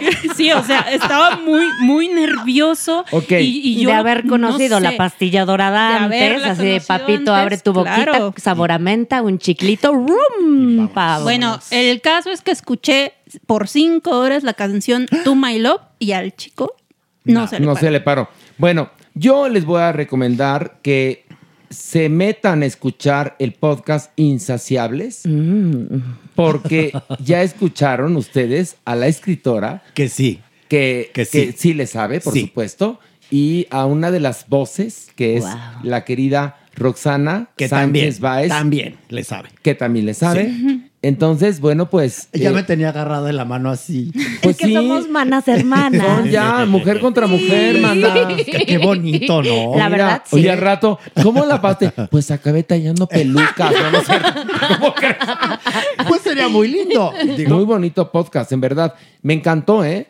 felicidades. Hicieron un gran Gracias. trabajo y ojalá, ojalá y no se quede únicamente en cuatro episodios. Que sigan hablando más. Porque ese tema, pues está en la mesa. Sí. Y, y como van las cosas, pues sí, hay un cambio.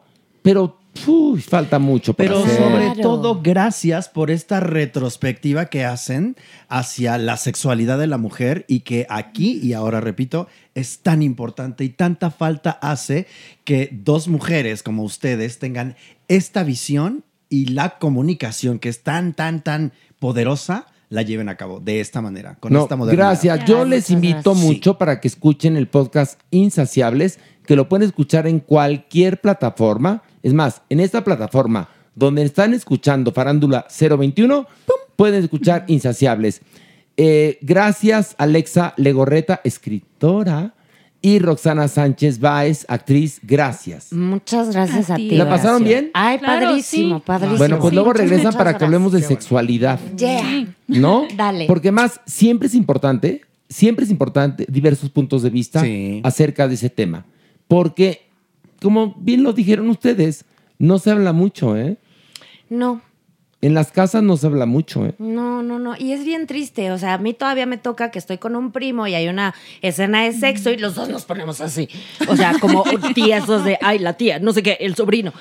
Es lo más normal. del mundo. A mí me hablan chicas, chicas de 18 a 25 años en privado para pedirme consejos sobre el pot. O sea, lo escuchan, me piden consejos de, oye, ¿y cómo le hizo? ¿Y, y cómo le hago acá? Y yo, pues, mira. Oye, Alexa, da tus redes, ¿no? Por favor. Por favor. Claro, estoy como Caracolito Pop en Instagram. Ok, ¿y tú, Roxana? Roxana Sánchez Baez. En... Instagram es Roxana con X y con dos Ns de nena. Ok. Todo junto, Sánchez Baez con B de bueno y Z de zorro. ¿Twitter no tienes? Twitter no, pero Facebook es lo mismo. Roxana Ok. Sánchez Baez. Ok. ¿Tú, tú no tienes Twitter? En Twitter sí, estoy igual como Caracolito Ah, Pop, ok. Alexa Legorreta. Caracolito. Ok, perfecto. Amo Caracolito Lo Pop. máximo. Amo ca- Porque eso sí no se olvida, ¿eh? Exacto. Caracolito Pop. Es, es tan maravilloso ponerle ingenio a estas direcciones del Instagram, del Twitter, porque eso de soy X R- Guión bajo. 12. Guión Me están bajo. haciendo sentir mal. Me No, están haciendo no, sentir no, mal. mana. Todavía el tuyo, fíjate, eh, se puede quedar en la memoria. Sí. Roxana con doble N, Sánchez. Báez. Exacto, ¿sabes? Es- es- es- Pero, pero hay quien- perdón, no te ofendas, No, pero no, Cari- no. Caracolito Pop nos chingó Es- a todos. sí, a Me la mató. Nos Ah, mató a todos. Caracolito Sí, Pop sí. nos chingó, perdóname, Sí, hermana. Lo hizo muy sí. bien. Sí. Es Sí. pop. Por para eso, pero además, es escritora. Escritora, Pues sabe, Y luego nos cita la Virginia. No, bueno. bueno. Oye, y te lea Virginia Woolf. Además. Que la lona yo quedamos. les quiero recomendar de Virginia Woolf, lean Las Olas. Es una joya ese pinche libro, Las Olas. Y lean la historia de Bloomsbury Group al que pertenecía Virginia Woolf.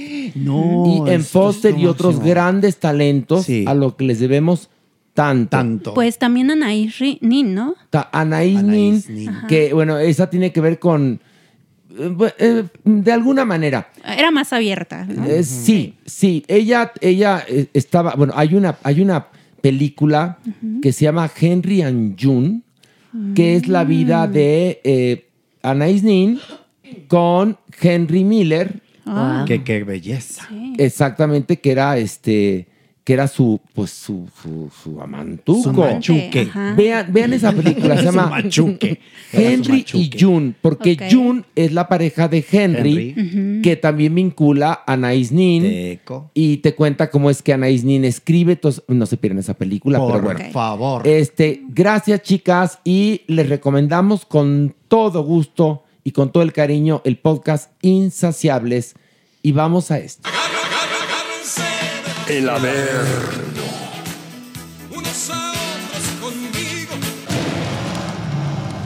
Ay, ay, ay, ay, ay, ay, ay, ay, ay, ay, ay, ay, dioses del Guadalquivir. Ay, no, ay, no, no, no me empujen mucho. Acuérdense que yo ahorita estoy caminando despacito. Ay, qué sangrona eres, en serio tú, ¿eh? Ay, pues, la si- si semana siempre pides pasada arrimones. te extrañamos aquí en el Averno, ¿eh? Muy. Mucho. Yo también, pero Porque no- te queremos. No podía hablar.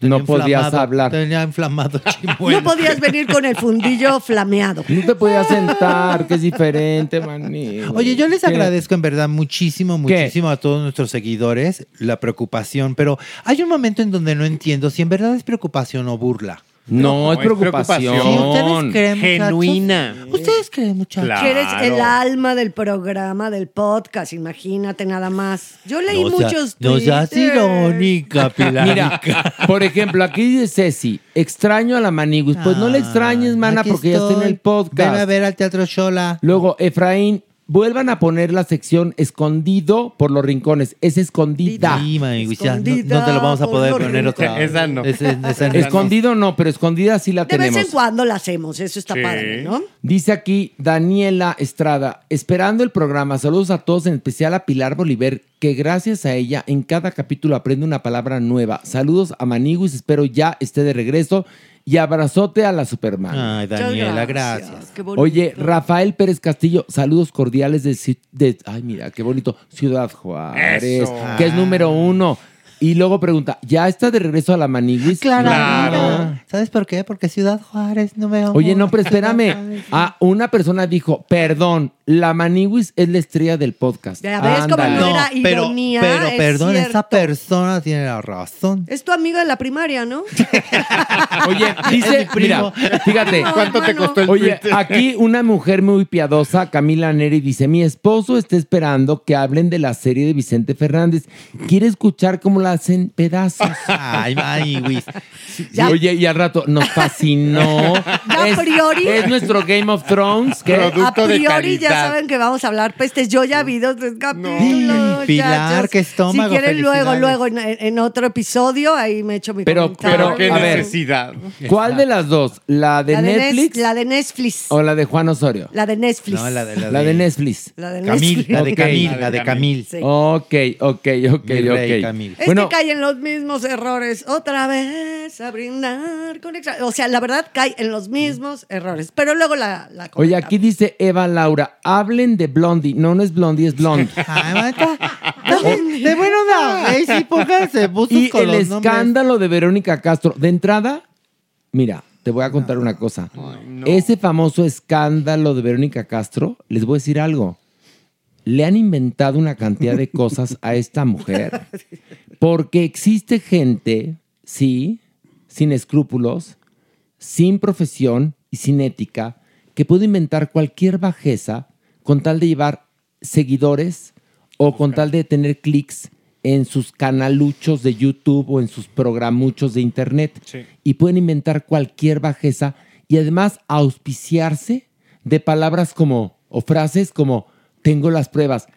El periodista que tiene las pruebas la presenta desde el principio. Claro. Claro. No amenaza con que tengo pruebas. Y lo que han dicho de Verónica Castro, yo no lo voy a repetir. No, no, Porque no, no, no, está horrible. Es una, Bajeza. Eso sí es una bajeza que ni para el averno. No. Porque Y yo adoro a mi Vero. ustedes Que lo solo puede salir de la escoria humana. es, es- es que te digo una cosa, Verónica Castro es, es una buena persona. Ay, claro. Y eso que han dicho de ella es, viene de, de, un, de un corazón podrido, de gente mala, que no tiene nada que perder y que pueden inventar esas bajezas Eso es lo peor. tan espeluznantes. Entonces, Es lo de peor eso que no es vamos a inventado. Claro, es ya que no. inventado. Porque una cosa es que mi sección de haber no diga cosas que a veces el mundo del espectáculo nos regala bastante paupérrimas y otra cosa es que demos notas que son inventadas y eso sí no, fíjense. Exactamente, inventadas por gente sin escrúpulos. Y no vamos a hacer eso, No, señores. no, no. Porque ahora sí que habrá chunga, habrá carcajada aquí, pero nunca hay mentira. Y hay rigor periodístico de la manija. Hay rigor El periodístico de la. Maniwis, Y para- porque es egresado de la Academia de Mara. Patricia Castañeda. Y ¿Qué? para inventadas otras, vean sus Instagrams. Para inventadas otras, exactamente. Posadas y pozonas. También, y pozonas. Y posadas y pozonas. Y arranquemos y bajemos. Una, Vamos. dos, tres, Ay, ay, vámonos. ay, ay, ay, Pues ya te digo, Bel. Iba atravesando todo el patio de butacas y se dio el ingadazo. ¡Ay, aquí Señora. está! ¡Ay, cómo estás! Nini.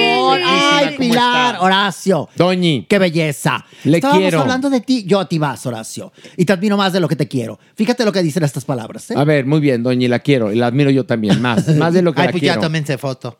Uh. Ay, ¿qué andaban diciendo? Que usted me hace la barba. Clararira. Ah, sí. Yo le hago la barba a usted. No. Pero por ves, la favor. gente, la gente que hable. Ay, que la gente. Pero ¿cómo ¿verdad? sigues tú? Que te caíste horrible. Ay, horrible, doña Nini. ¿Y la tanga cómo quedó? Quedó un poco inservible, doña Nini. Echa girones. Sí, sobre todo porque me la acabaron de reventar en el huesero que fui. Bueno, pero lo bueno es que sí vas a hacer. Pero además, le voy a decir una cosa, va a ser el acto. Sí, Sí, que lo haga, Horacio. El acto de es Dios. precioso. ver- El acto de Dios, sí, Ver pero- a este cuerpo de boiler así bajando. Basta, somos adultos. La señora directora soy yo y no se va a hacer la voladora. Gracias. Lo siento. Por- no, pero un momento. No, mi doña, le digo la verdad. ¿Qué porque, pasa? Porque es arriesgado y podemos perder un elemento muy valioso. Sí, Imagínate que le caiga alguien del público. Es verdad. Imagínese desnucar a un pobre espectador No, Con el sobrepeso con de el este. sobrepeso de este. Sí, es verdad. Y No, luego pues sí. además hay otra cosa. Ya, Manigus, no te vayas a No, ofender. ya, no, Pero no te había- preocupes. no había cable que te aguantara. Ay, pobrecito de ti. Mandamos, Ay, de veras, mandamos ¿eh? comprar unos perros alemanes que son unos como unas mancuernas que es lo que une los cables y esos fueron los que rompiste. Ni el del cablebús espérate. aguantaba. No, el cable que trajimos fue un cable suizo de un teleférico de Verbier. Imagínate. O sea, era un cable de teleférico. Pues no lo aguanto. Si aguanta el teleférico, no te aguanto a ti, Ay, pues, Manigus. ahora entiendo por qué gastaron tanto en cables y no me pudieron llevar a un hospital digno y me fueron a aventar ahí al mercado de Sonora con el huesero. Porque O el, sea, a ver, onda, sí huesero, no se vale. a ver, el huesero es tío de, del de la cabina. Y, nos dio confianza. Sí. Y luego yo te dije, te llevo al hospital, Ángeles y me dijiste. Yo tengo un chacal que mando echando que trabaja en la veterinaria. Y ahí fuiste de puta, perdón. Ya. Pero ni modo, entonces no vas a atravesar el patio de puta. No, no, no va a haber otra oportunidad al Joto, otra oportunidad al Mampo, otra oportunidad al Arailo, otra oportunidad al PUTO, otra oportunidad al Uto. No, doña Nini, no va a haber, al menos en la voladora, no. Posiblemente haya en algún momento ¿eh? de la obra, pero eso no se los voy a decir hasta que vayan a verla en vivo a partir del día 28 de octubre el Teatro Show. ¿A qué hora? 8.30 de la noche, todos los viernes, únicamente los viernes. Sí. Y si yo que ustedes me ponía listo, fíjense. ¿Por qué? Porque hay preventa de boletos. ¿Ah, sí? Mere. 20% de descuento. Así es que aprovecha, mi Mere. ¿En dónde? Pues en taquilla y en Ticketmaster. Ticketmaster. Muy bien. ¿Y por qué hacemos los viernes únicamente? Porque vamos a estar haciendo algunas salidas. Lo cual, este, pues, al estar únicamente el viernes en teatro, se nos facilita para estar Los en otro fines. lugar el fin de semana. Aprovechar. O sea, por ejemplo, podemos dar una función en Monterrey el domingo. En Guadalajara. Por ejemplo. Ay, en. Guadalajara, Puebla, Sí, también. Tijuana. Las ¿Cómo nos lajas. gusta ir a. Tijuana? ¿Sabes verdad qué pasa? Que el problema Pues que hay en sí. Tijuana ahora es que el Secut, que es el único teatro bueno que tienen ahí en Tijuana, lo tienen este, apirañado para pura producción local, lo cual me parece muy Está bien. muy bien. Pero también, pues, sería, sería un, un gesto muy bonito que recibieran a la producción que no es local como la nuestra, Claro. porque de alguna manera, pues, nos retroalimentamos, ¿no? Se Pues enriquece sí. todo. Pero Sí. no, te, lo, te ponen la- unas trabas para trabajar en el Secut ahora. Ay, pero si que es tú- una pena y es el único teatro bueno que tienen en Tijuana, por lo menos el que, el que yo conozco, que es funcional, que sirve para la obra, etcétera. Además, somos casi locales, Maigui. Si no creciste tú allá. no, sí, pero es que ah, una cosa es que no sé por qué, no entiendo. Pero Sí, tiene que ser son modas, de modas de Sí, los sí, gobiernos, sí, ¿no? De los Entonces funcionarios a ahora los que llevan los teatros, la verdad. Sí. Oh, ponle, y entonces ahora están disque apoyando al talento local, que me parece muy bien. bien. Si realmente los apoyan.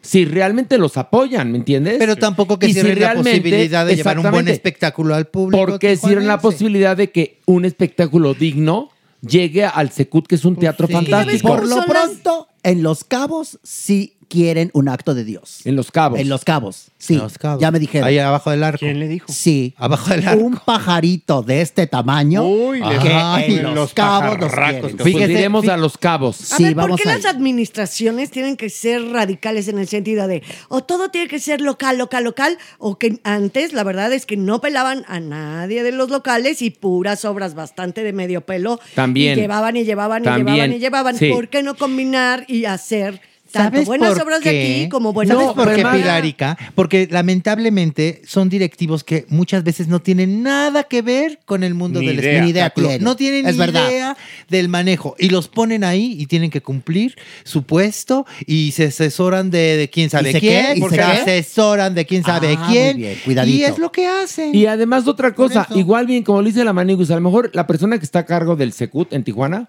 antes se encargaba de expedir licencias. Sí, sí, sí, sí, sí. Le vale madres el arte.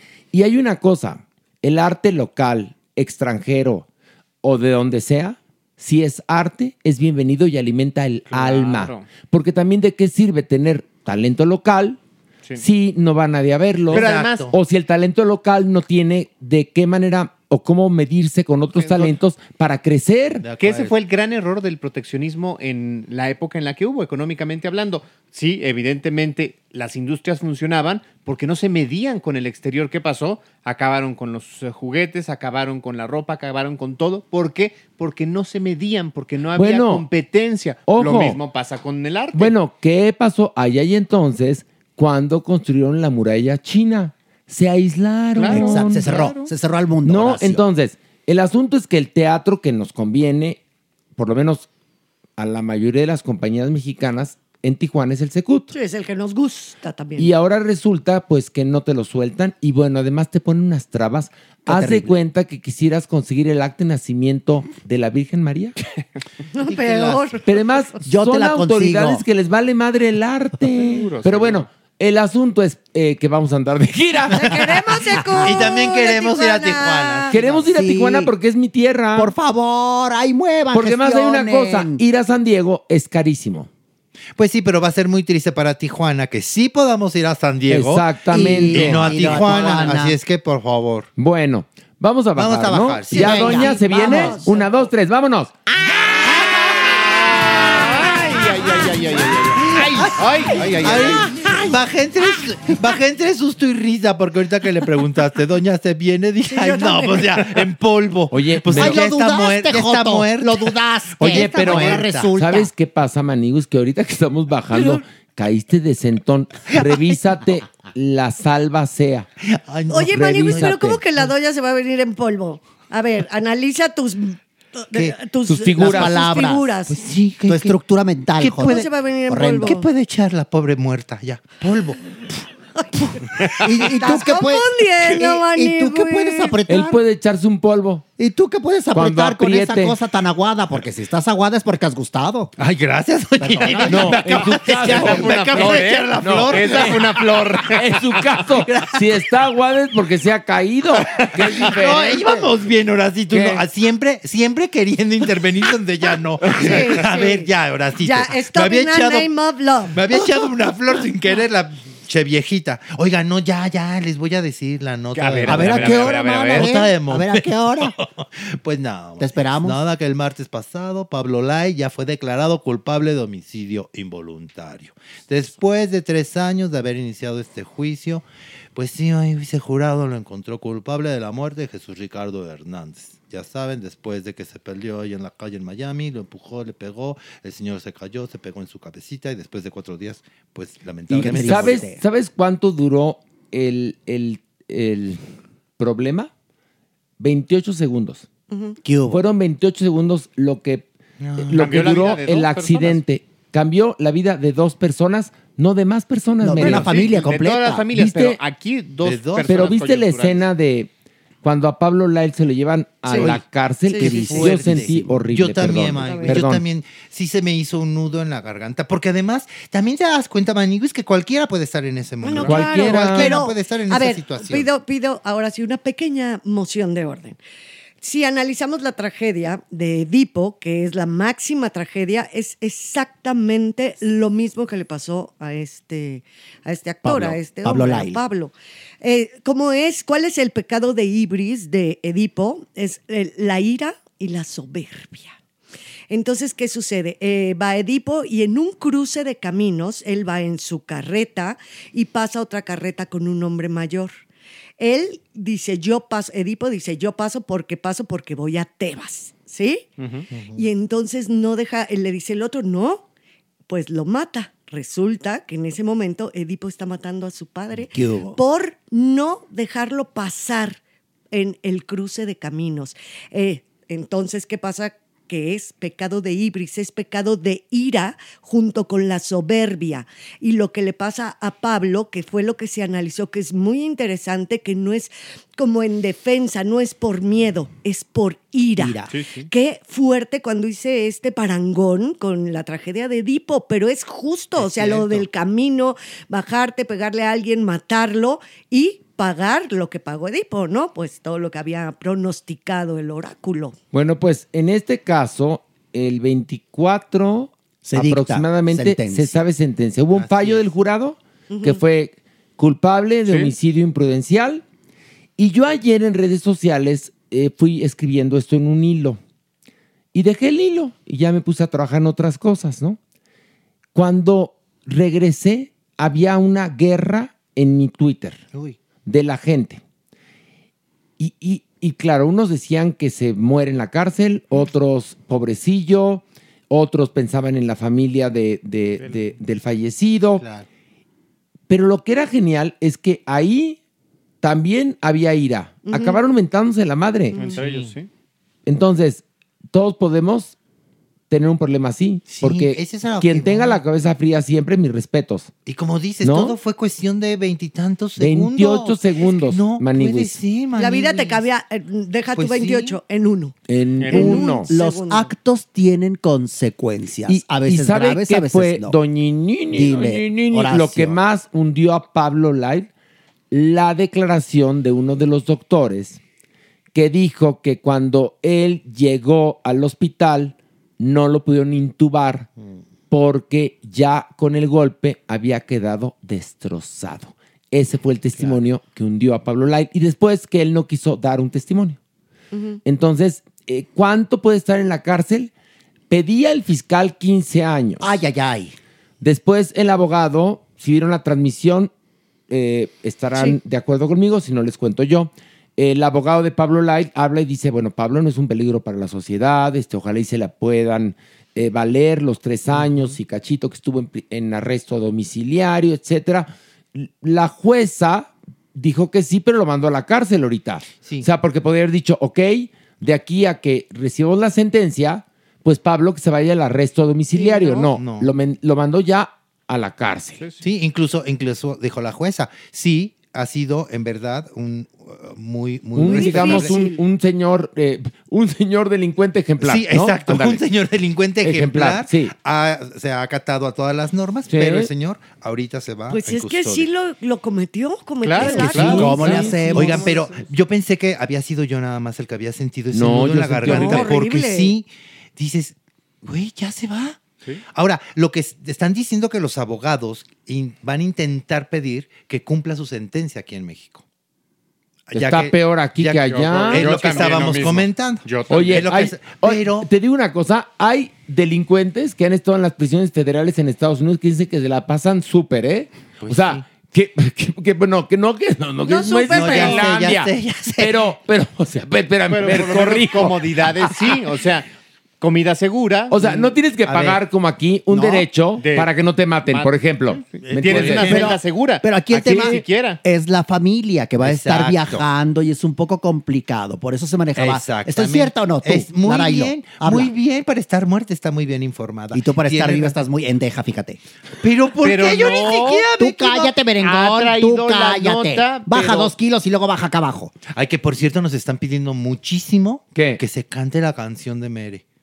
Pero bueno, eso Bueno, no, pero podemos pedirle a la doñinini que Con su bella voz, con podría su bella voz, cantar por la. Bajamos, canción. bajamos un nivel más, se lo que voy Bueno, calentando. no, ¿sabe qué? A la hora de la despedida, Ándale, invitamos a la supermana mejor, para, para- que venga a cantar porque la tesitura de la voz de Es la diferente. supermana Sí. es perfecta Es para más cantar.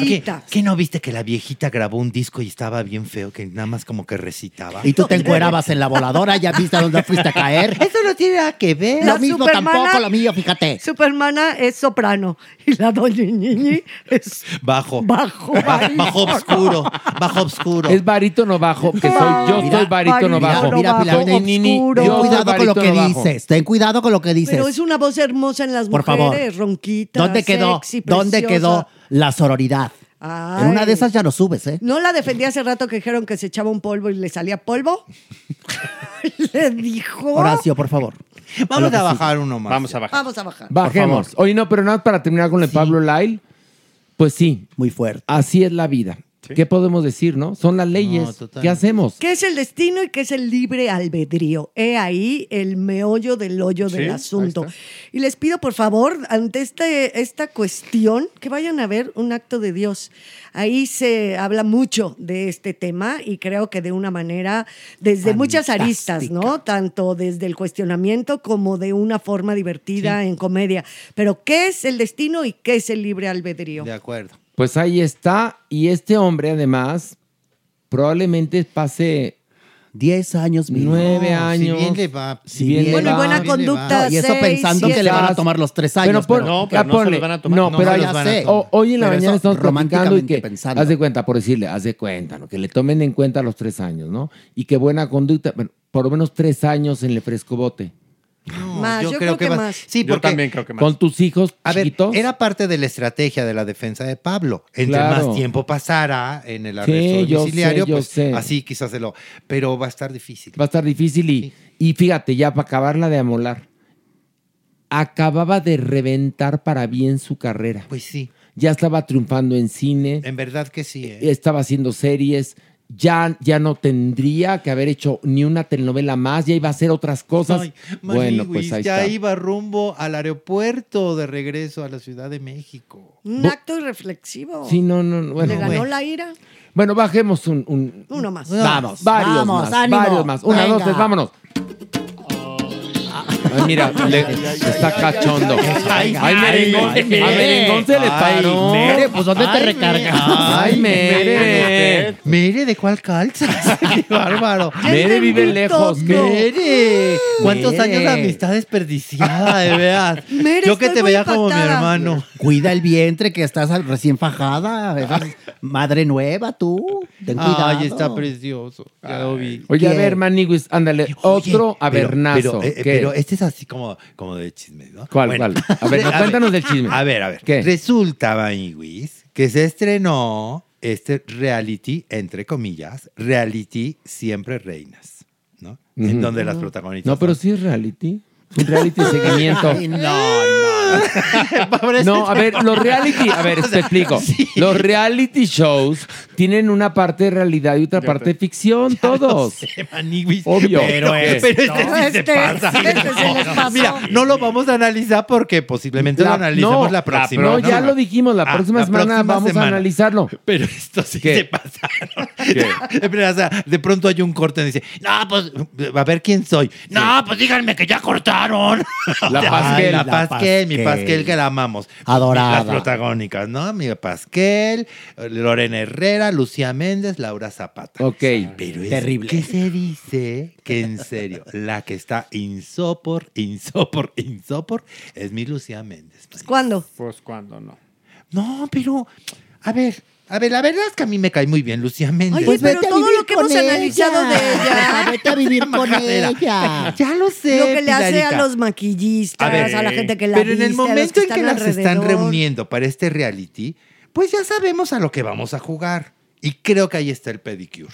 Que mi Lucía Méndez está en una postura de diva. Insufrible. ¿Cómo Y la me- llevaba usted y- con y me- ella? Yo ni la conocía. Y ella dice que yo y que hablaba con ella y que le Sí, que se le apareció en tú. sueños, usted. Está loca. Oiga, no se Tiene Pero, razón la pero a ver, ¿cuál es el punto? Cuéntanos. Que, ah, que, bueno, que lo que hemos visto todos, que hubo enemistad entre Laura Zapata y Lucía Méndez y que a final de cuentas hicieron un grupo Lorena Herrera, Silvia Pasquel, Laura Zapata y la producción y el otro grupo era Lucía Méndez y su maquillista, creo, ¿no? Exacto, exactamente. Y el perrito. Que- y el perrito. Y el perrito, ¿no? pero del lado de las otras. porque- Sí, pobre perrito, sufre Este es el gran pedicure, exacto. Que ya empezaron a hacer como grupos en donde de plano Lucía Méndez, digamos que está sola. Bueno, déjame decirte que ya en las entrevistas se tiran, pero cañón, ¿eh? Pues O sea, cañoncísimo. Laura Zapata en Venga la Alegría dijo, ay, la próxima temporada vamos a llamar a Laveros. Porque sí es amiga. Así dijo, ¿eh? Te lo juro. Mira, que esa, es parte, esa parte de entre reality y, y- y actuadito, no lo sé. Pero sí hubo esta parte de, de que estaban eh, conversando Lucía Méndez y Laura Zapata, en donde se empezaron, como ya sabes, a echar este. Eh, cosas de ego, ya echarse en cara carreras, ¿no? Diciendo Lucía Méndez, sí, mi amor, pero sí entiende que yo tengo muchísimas eh, oídas en Spotify y, y tú no tienes una carrera artística. Y entonces Laura Zapata le contestó, sí, mi amor, pero yo estoy más vigente que tú, la verdad. Pues mucho Y- más. Y la verdad es que es cierto. toda la razón. Pero a ver, hay una cosa. A ver. Laura tiene una carrera importante. ¿eh? Laura, Claro. muy importante. Laura empezó, A ver, a ver, muy bueno, importante. haciendo teatro griego. Sí. Con, estuvo en, eh, haciendo, este, si no me equivoco, Ifigenia en Tauride. En esa ¿En época, en, el la de helénico? Pablo Ballester. En el Exactamente, helénico. sí. Ujú. Este, ha hecho comedias musicales importantes. Telenovelas. Telenovelas importantes. importantísimas. Reality shows. No, claro. Reality Digo, shows. Escandalosa también siempre ha sido. Ha protagonizado musicales como Cabaret. Ella hizo la Mm. primera versión de Cabaret en México, Papacito Piedras Largas. Tiene una carrera muy importante. Lucía también en las telenovelas. Sí, y pero ya se estaban echando así en cara, ya de, pues yo soy más que tú. No, ya, ay, no, ay, Pero no, todo era yo con los valgo más. seguidores, ¿no, Maniwis? Era yo tengo un millón doscientos treinta y cinco mil Esto que les cuento, seguidores. Esto que les cuento sucedió en el reality.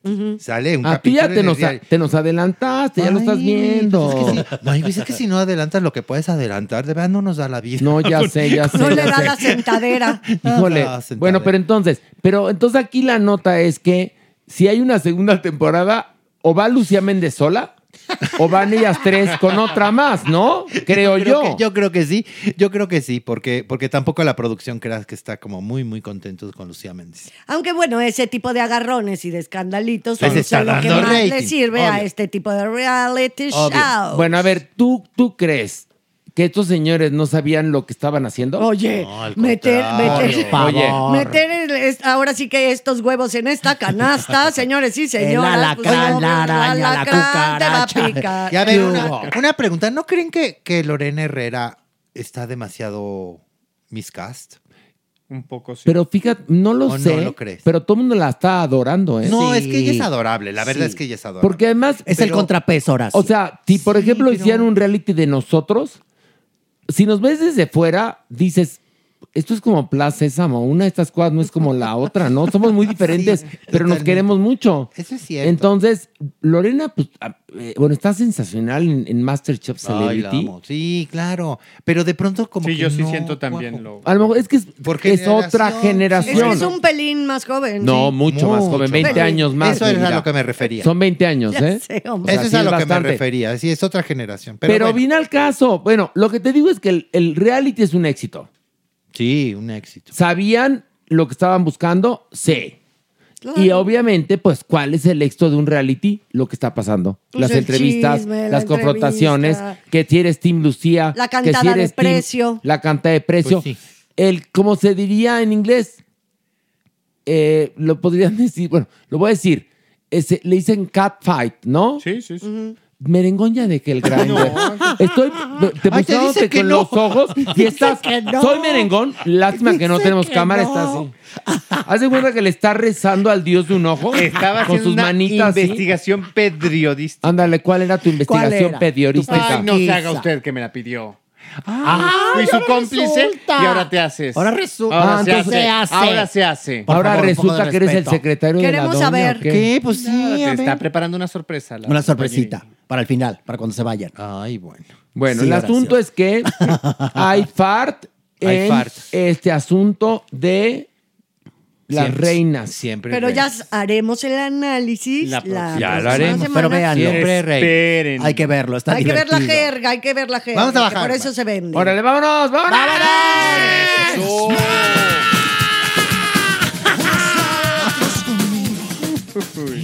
Ay, nadie me cachó.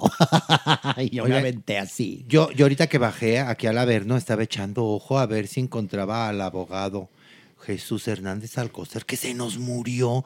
¿Recuerdan ¿Qué quién tal? es? Claro. El presunto Se nos asesino. Se murió. De Ahora la, resulta. De la Ahora. cantante Irma Lidia. Ahora. Pero la pres- ma- nota pres. Y ahora sí que ya te quítate lo de presunto, mi vida. Presunto es cuando están. No, espérame, era, era presunto. Sí, era muy presunto. Porque, porque no, no. Sí, no, sí, no porque sido declarado no- culpable. No, nunca se Es que pero- no nos dio tiempo. No, pero, pero a ver, pero ¿qué le pasó? No, pues nada, que se empezó. Ya se- andaba malito, ¿no? Ah, pues sí, pues, le andaba ya como que el achaqueo. Curiosamente. ¿El qué? El achaqueo. ¿Eso qué? Achaqueo El de la achaqueo. De la edad. Ay, no permite, achaques. no permite. O sea, Le dieron los ¿qué? achaques, le No se vinieron los dice achaqueo. Aquí la favor. duda es que. No, sí me gustó esta A parte. mí también me gustó. Que él estaba súper bien antes de lo del Suntory. Pues no, tenía está, hasta- no está bien paraguas pues, y satisfacía la de Oye, 21 años. espérame.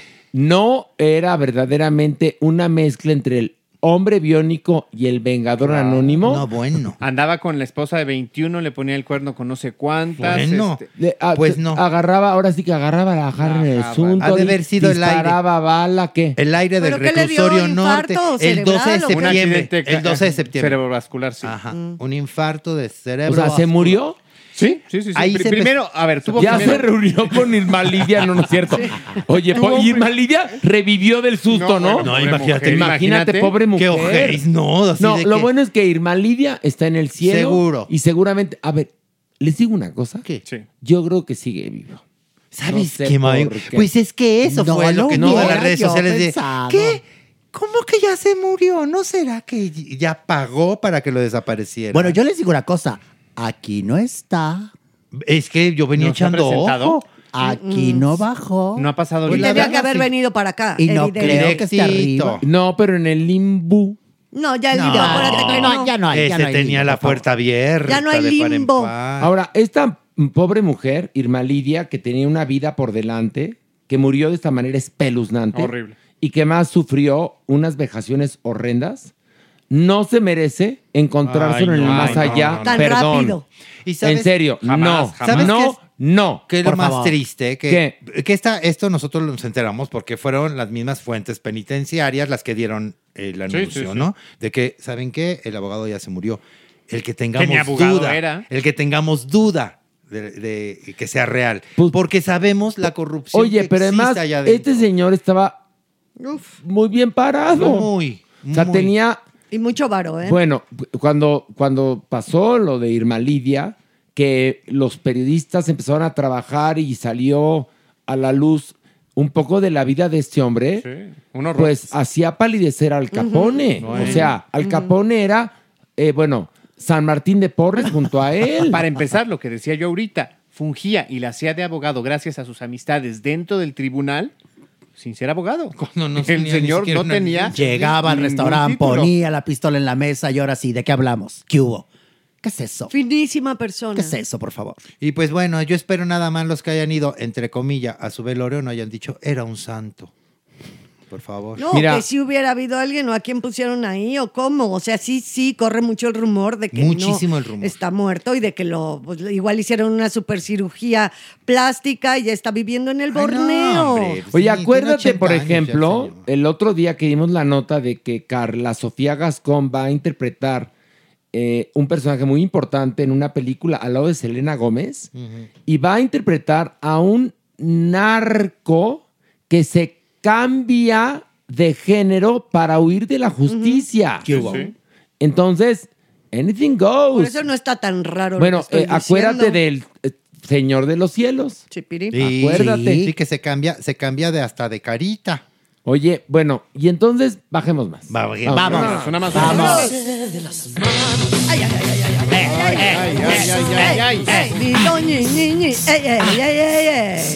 Vamos, Oiga. Mani. ¿Qué? A ver, a ver, a ver, a ver. Ya ven, ya ven, ya ven el broncón que se trae Ricky Martin con el sobrino, Sí, ¿no? claro. Ay, ay, de que, ay. de que lo acusó, de que, de que lo había, este, ¿En qué va? Abuso sexual. ¿En ¿Qué, pa- qué de que pasó? lo había abusado eh, su Quique está niñez. angustiado. Pues nada, ya, ya se filtraron, ya se filtraron las declaraciones del sobrino. ¿Y Ay, qué declaró? ¿Qué dijo? Pues de que sí, efectivamente, sufrió tocamientos a los 11 años.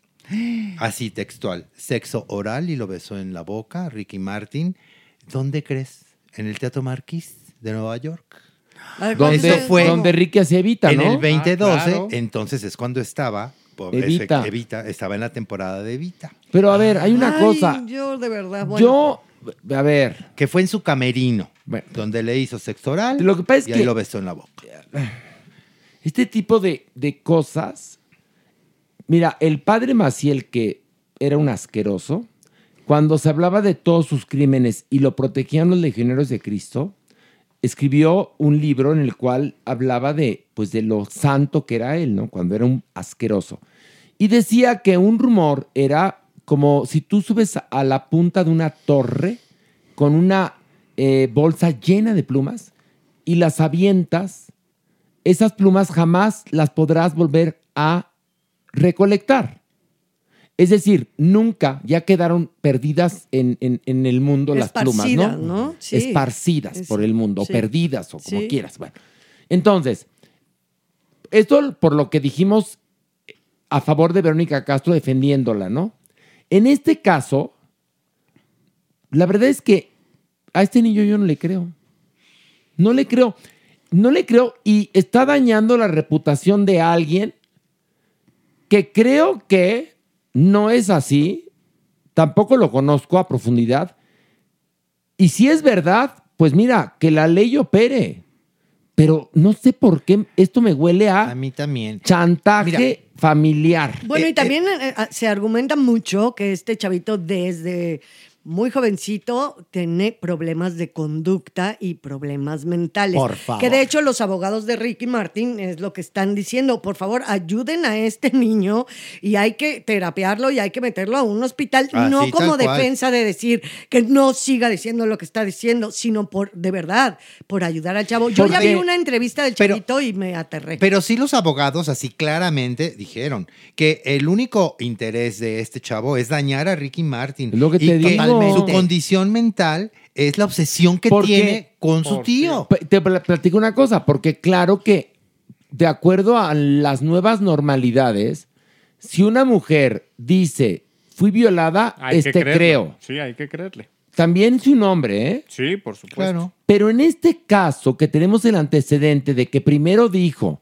después se echó para atrás, aparentemente llegaron a un acuerdo y después resulta que a Chuchita la bolsearon y declara esto, entonces la verdad es que yo me voy a esperar. Sí, Sí, ahí- claro. ahí- ahí creo Terrible. que tiene- Porque, porque sí puede dañar Claro, toda, su- toda una vida. bueno, No una nada más la carrera, una vida. familia. Imagínate Claro. los hijos de Ricky Martin, o sea, ¿no? Pero es Las que es ya están pasando. hermana, ¿No? Es hijo de una hermana de Ricky, De Ricky Martin. Martin. Y él dice, el chavito este dice que toda su familia, que su mamá, que sus abuelos, sus otros tíos, que todo el mundo está de acuerdo con él, o sea, que lo apoyan a él.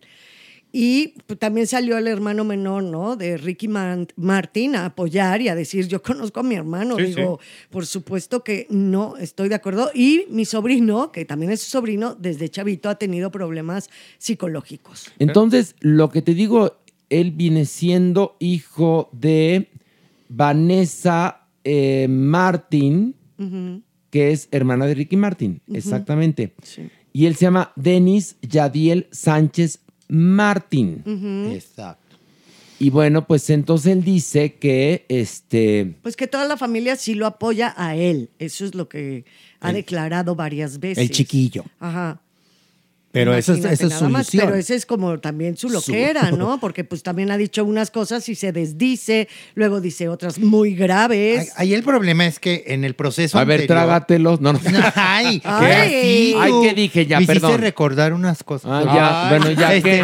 El, el problema es que en, en el proceso anterior él estaba bajo juramento cuando le preguntaron. Cierto. ¿En algún momento te tocó? Y él dijo, no. Ahí está, por ¿Qué eso, es- hubo? por eso te digo. ¿Qué por, eso que por eso es que yo dudo. Y ahora Y yo también. La, Pues la sí. verdad, en el fuero interno, como que uno, no sé, semióticamente lo vi, lo, lo estuve analizando, una pequeña hay, entrevista que dio. algo hay. Y no, no, no, no. No, no de confiar. No ¿verdad? macha, no, macha. Vamos a bajar. Última vez. Órale, vámonos, vámonos. Ay, ay, ay, ay, ay, ay, ay, ay, ay, ay, ay.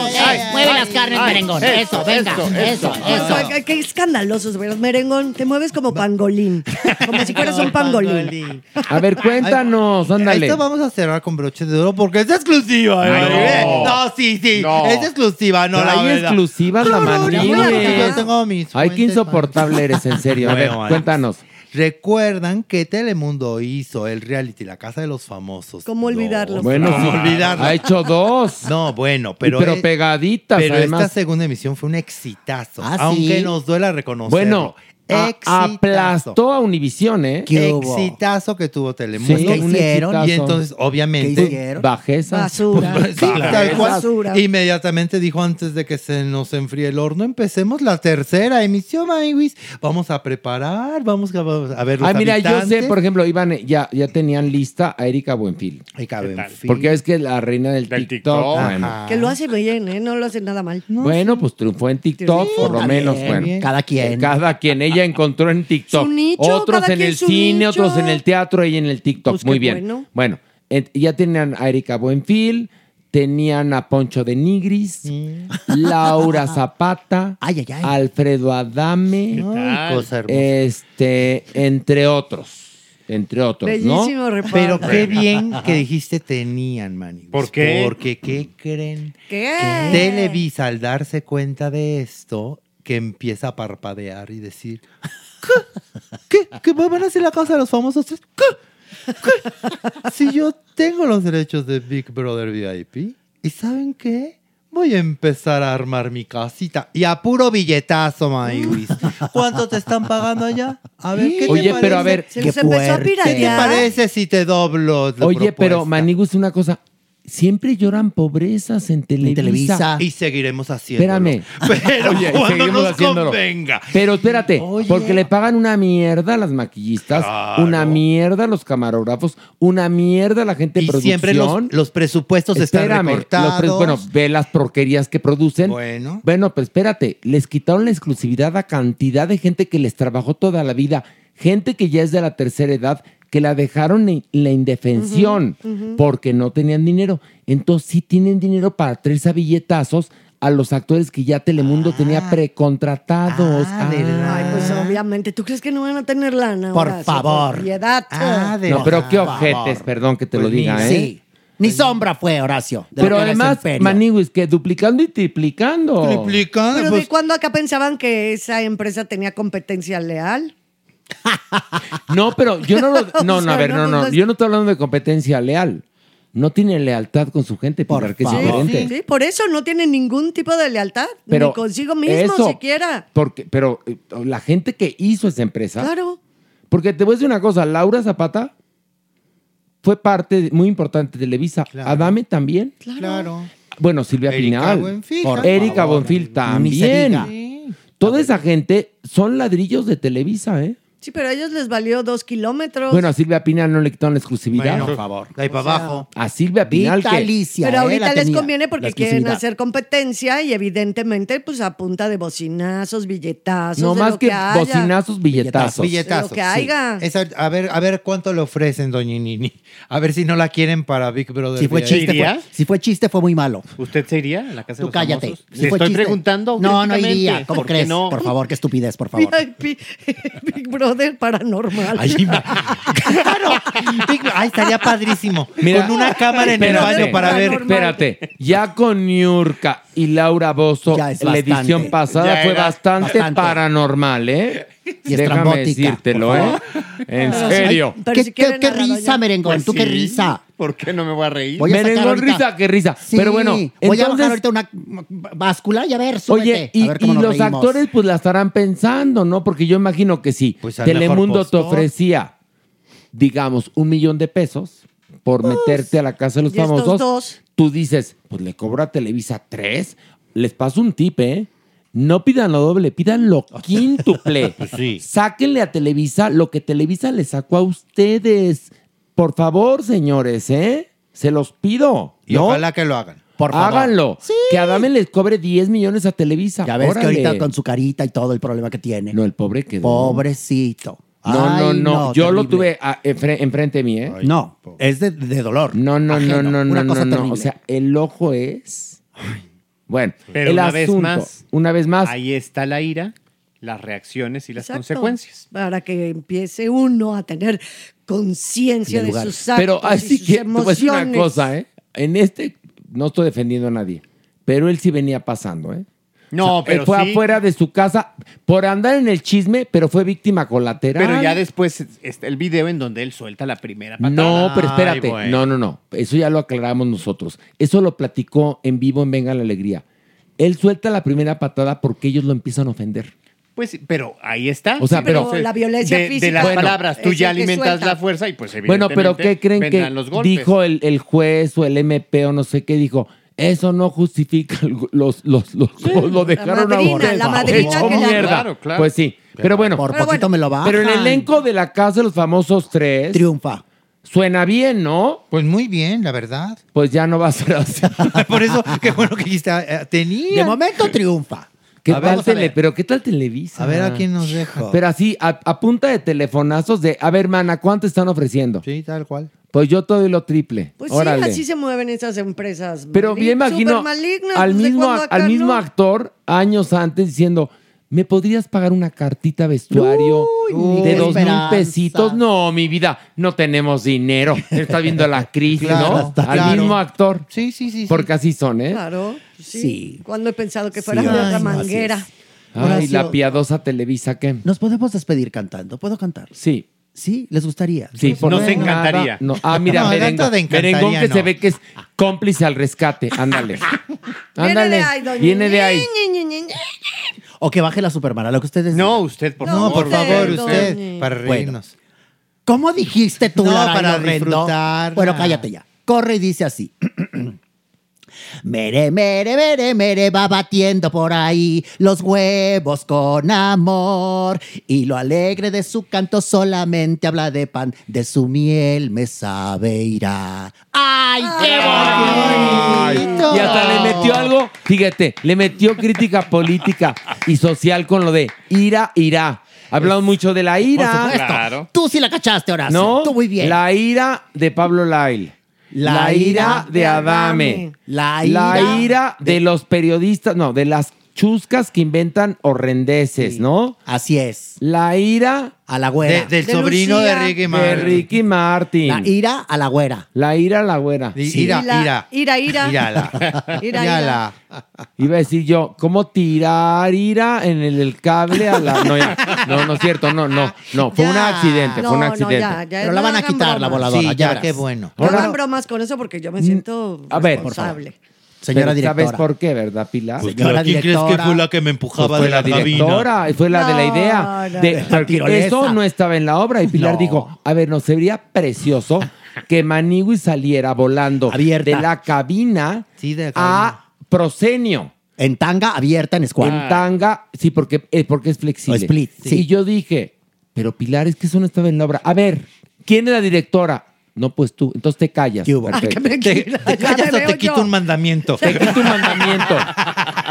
¿Eh? Me traigo otro actor a que haga Dios, ¿eh? Ah, Ay, bueno, sí, sí, ya. porque sí se pone así Sí, medio. se pone así, se pone intensa. Uno de los mandamientos es no mentiras, no sean mentirosillos. Pero en el nuevo no pillos. viene. Pero también hay otro que dice no amenazarás. Ninguno, ¿Qué ninguno hubo? dice así. No amenazarás. Pero bueno, entonces fue idea de Pilar. No es cierto, señor, sí, señor. Claro que No, fue tu sí, idea. A ver, a- sí. asume las consecuencias de tus Afronta. actos. Afronta. Y la que tomaba- en contra del homosexual. La que Sí. tomaba hasta abuelo para aventarme desde la cabina era tú. Acuérdense Y que luego, además, mi única me acuerdo- máxima en la vida ¿Qué? es yo doy la vida por mis actores, ¿eh? O sea, antes que cualquier cosa en el planeta Tierra. Ajá, Sí, mira, así Pilar, como sí. no. Pues se notó aquí. Se notó. Sí, que cuando iba Con el cayendo, lo empujón. primer, la- el primer grito que se escuchó fue de Pilar. ¡Cuidado, las alas son carísimas! Ay, así. Además, hay una cosa. El técnico le dijo, directora, yo le aconsejo que le ponga, por favor, la estructura de la voladora una herramienta para que pueda girar. El Pilar destorcedor. dijo, no, no, no, Échale no, que raspe, Que se le va vaya. a dar más dramatismo. Ay, no, en Que serio. baje así la piñata. Que baje. Ay, Dios y luego Dios dice que mío. se volteó y ay, qué pinche puto cabrón. Ay, ¿cómo no, en crees? serio. Ay, ay, ¿quién se cayó? Manigui. Ay, pues se dio un idem. O sea, un putazo. Van a, van a ver en el ensayo de mañana. Dijo Pilar, van a ver. ¿eh? Perdónenme, pero Jotos sobran. Aquí hay tres y directoras somos pocas. Yo me voy de directora. A la chingada con los Jotos. No, en Pásame serio. el ¿eh? teléfono en Manuna. Eso sí fue lo que me encabronó. Eso sí fue lo que, Que me tiene un encabronó. talentazo. Digo, digo, te, voy a gente con talento. Que pasen ya. los nuevos talentos. Adiós, bravo. ¡Bravo! Esto fue Farándula 021. Recuerda, un nuevo episodio cada jueves. Happy birthday to you. Happy birthday to you. Happy birthday, Mr. President. Happy birthday to you.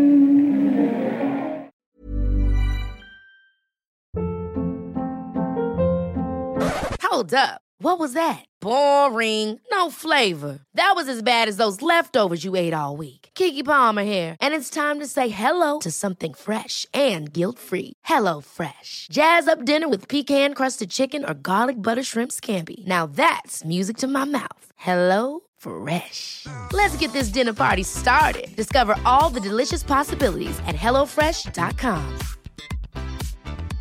How would you like to look five years younger? In a clinical study, people that had volume added with Juvederm Voluma XC in the cheeks perceived themselves as looking five years younger at six months after treatment. Look younger, feel like you. Add volume for lift and contour in the cheeks with Juvederm Voluma XC. Reverse signs of aging by adding volume to smooth laugh lines with Juvederm Volure XC. For important safety information and to find a licensed specialist, visit juvederm.com. That's J U V E D E R M.com. Not for people with severe allergic reactions, allergies to lidocaine, or the proteins used in Juvederm. Common side effects include injection site redness, swelling, pain, tenderness, firmness, lumps, bumps, bruising, discoloration, or itching. There's a risk of unintentional injection into a blood vessel, which can cause vision abnormalities, blindness, stroke, temporary scabs, or scarring. Talk to a licensed specialist to find out if it's right for you.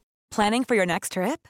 Elevate your travel style with Quince. Quince has all the jet setting essentials you'll want for your next getaway, like European linen, premium luggage options, buttery soft Italian leather bags, and so much more. And is all priced at 50 to 80% less than similar brands. Plus, Quince only works with factories that use safe and ethical manufacturing practices. Pack your bags with high-quality essentials you'll be wearing for vacations to come with Quince. Go to quince.com/pack for free shipping and 365-day returns.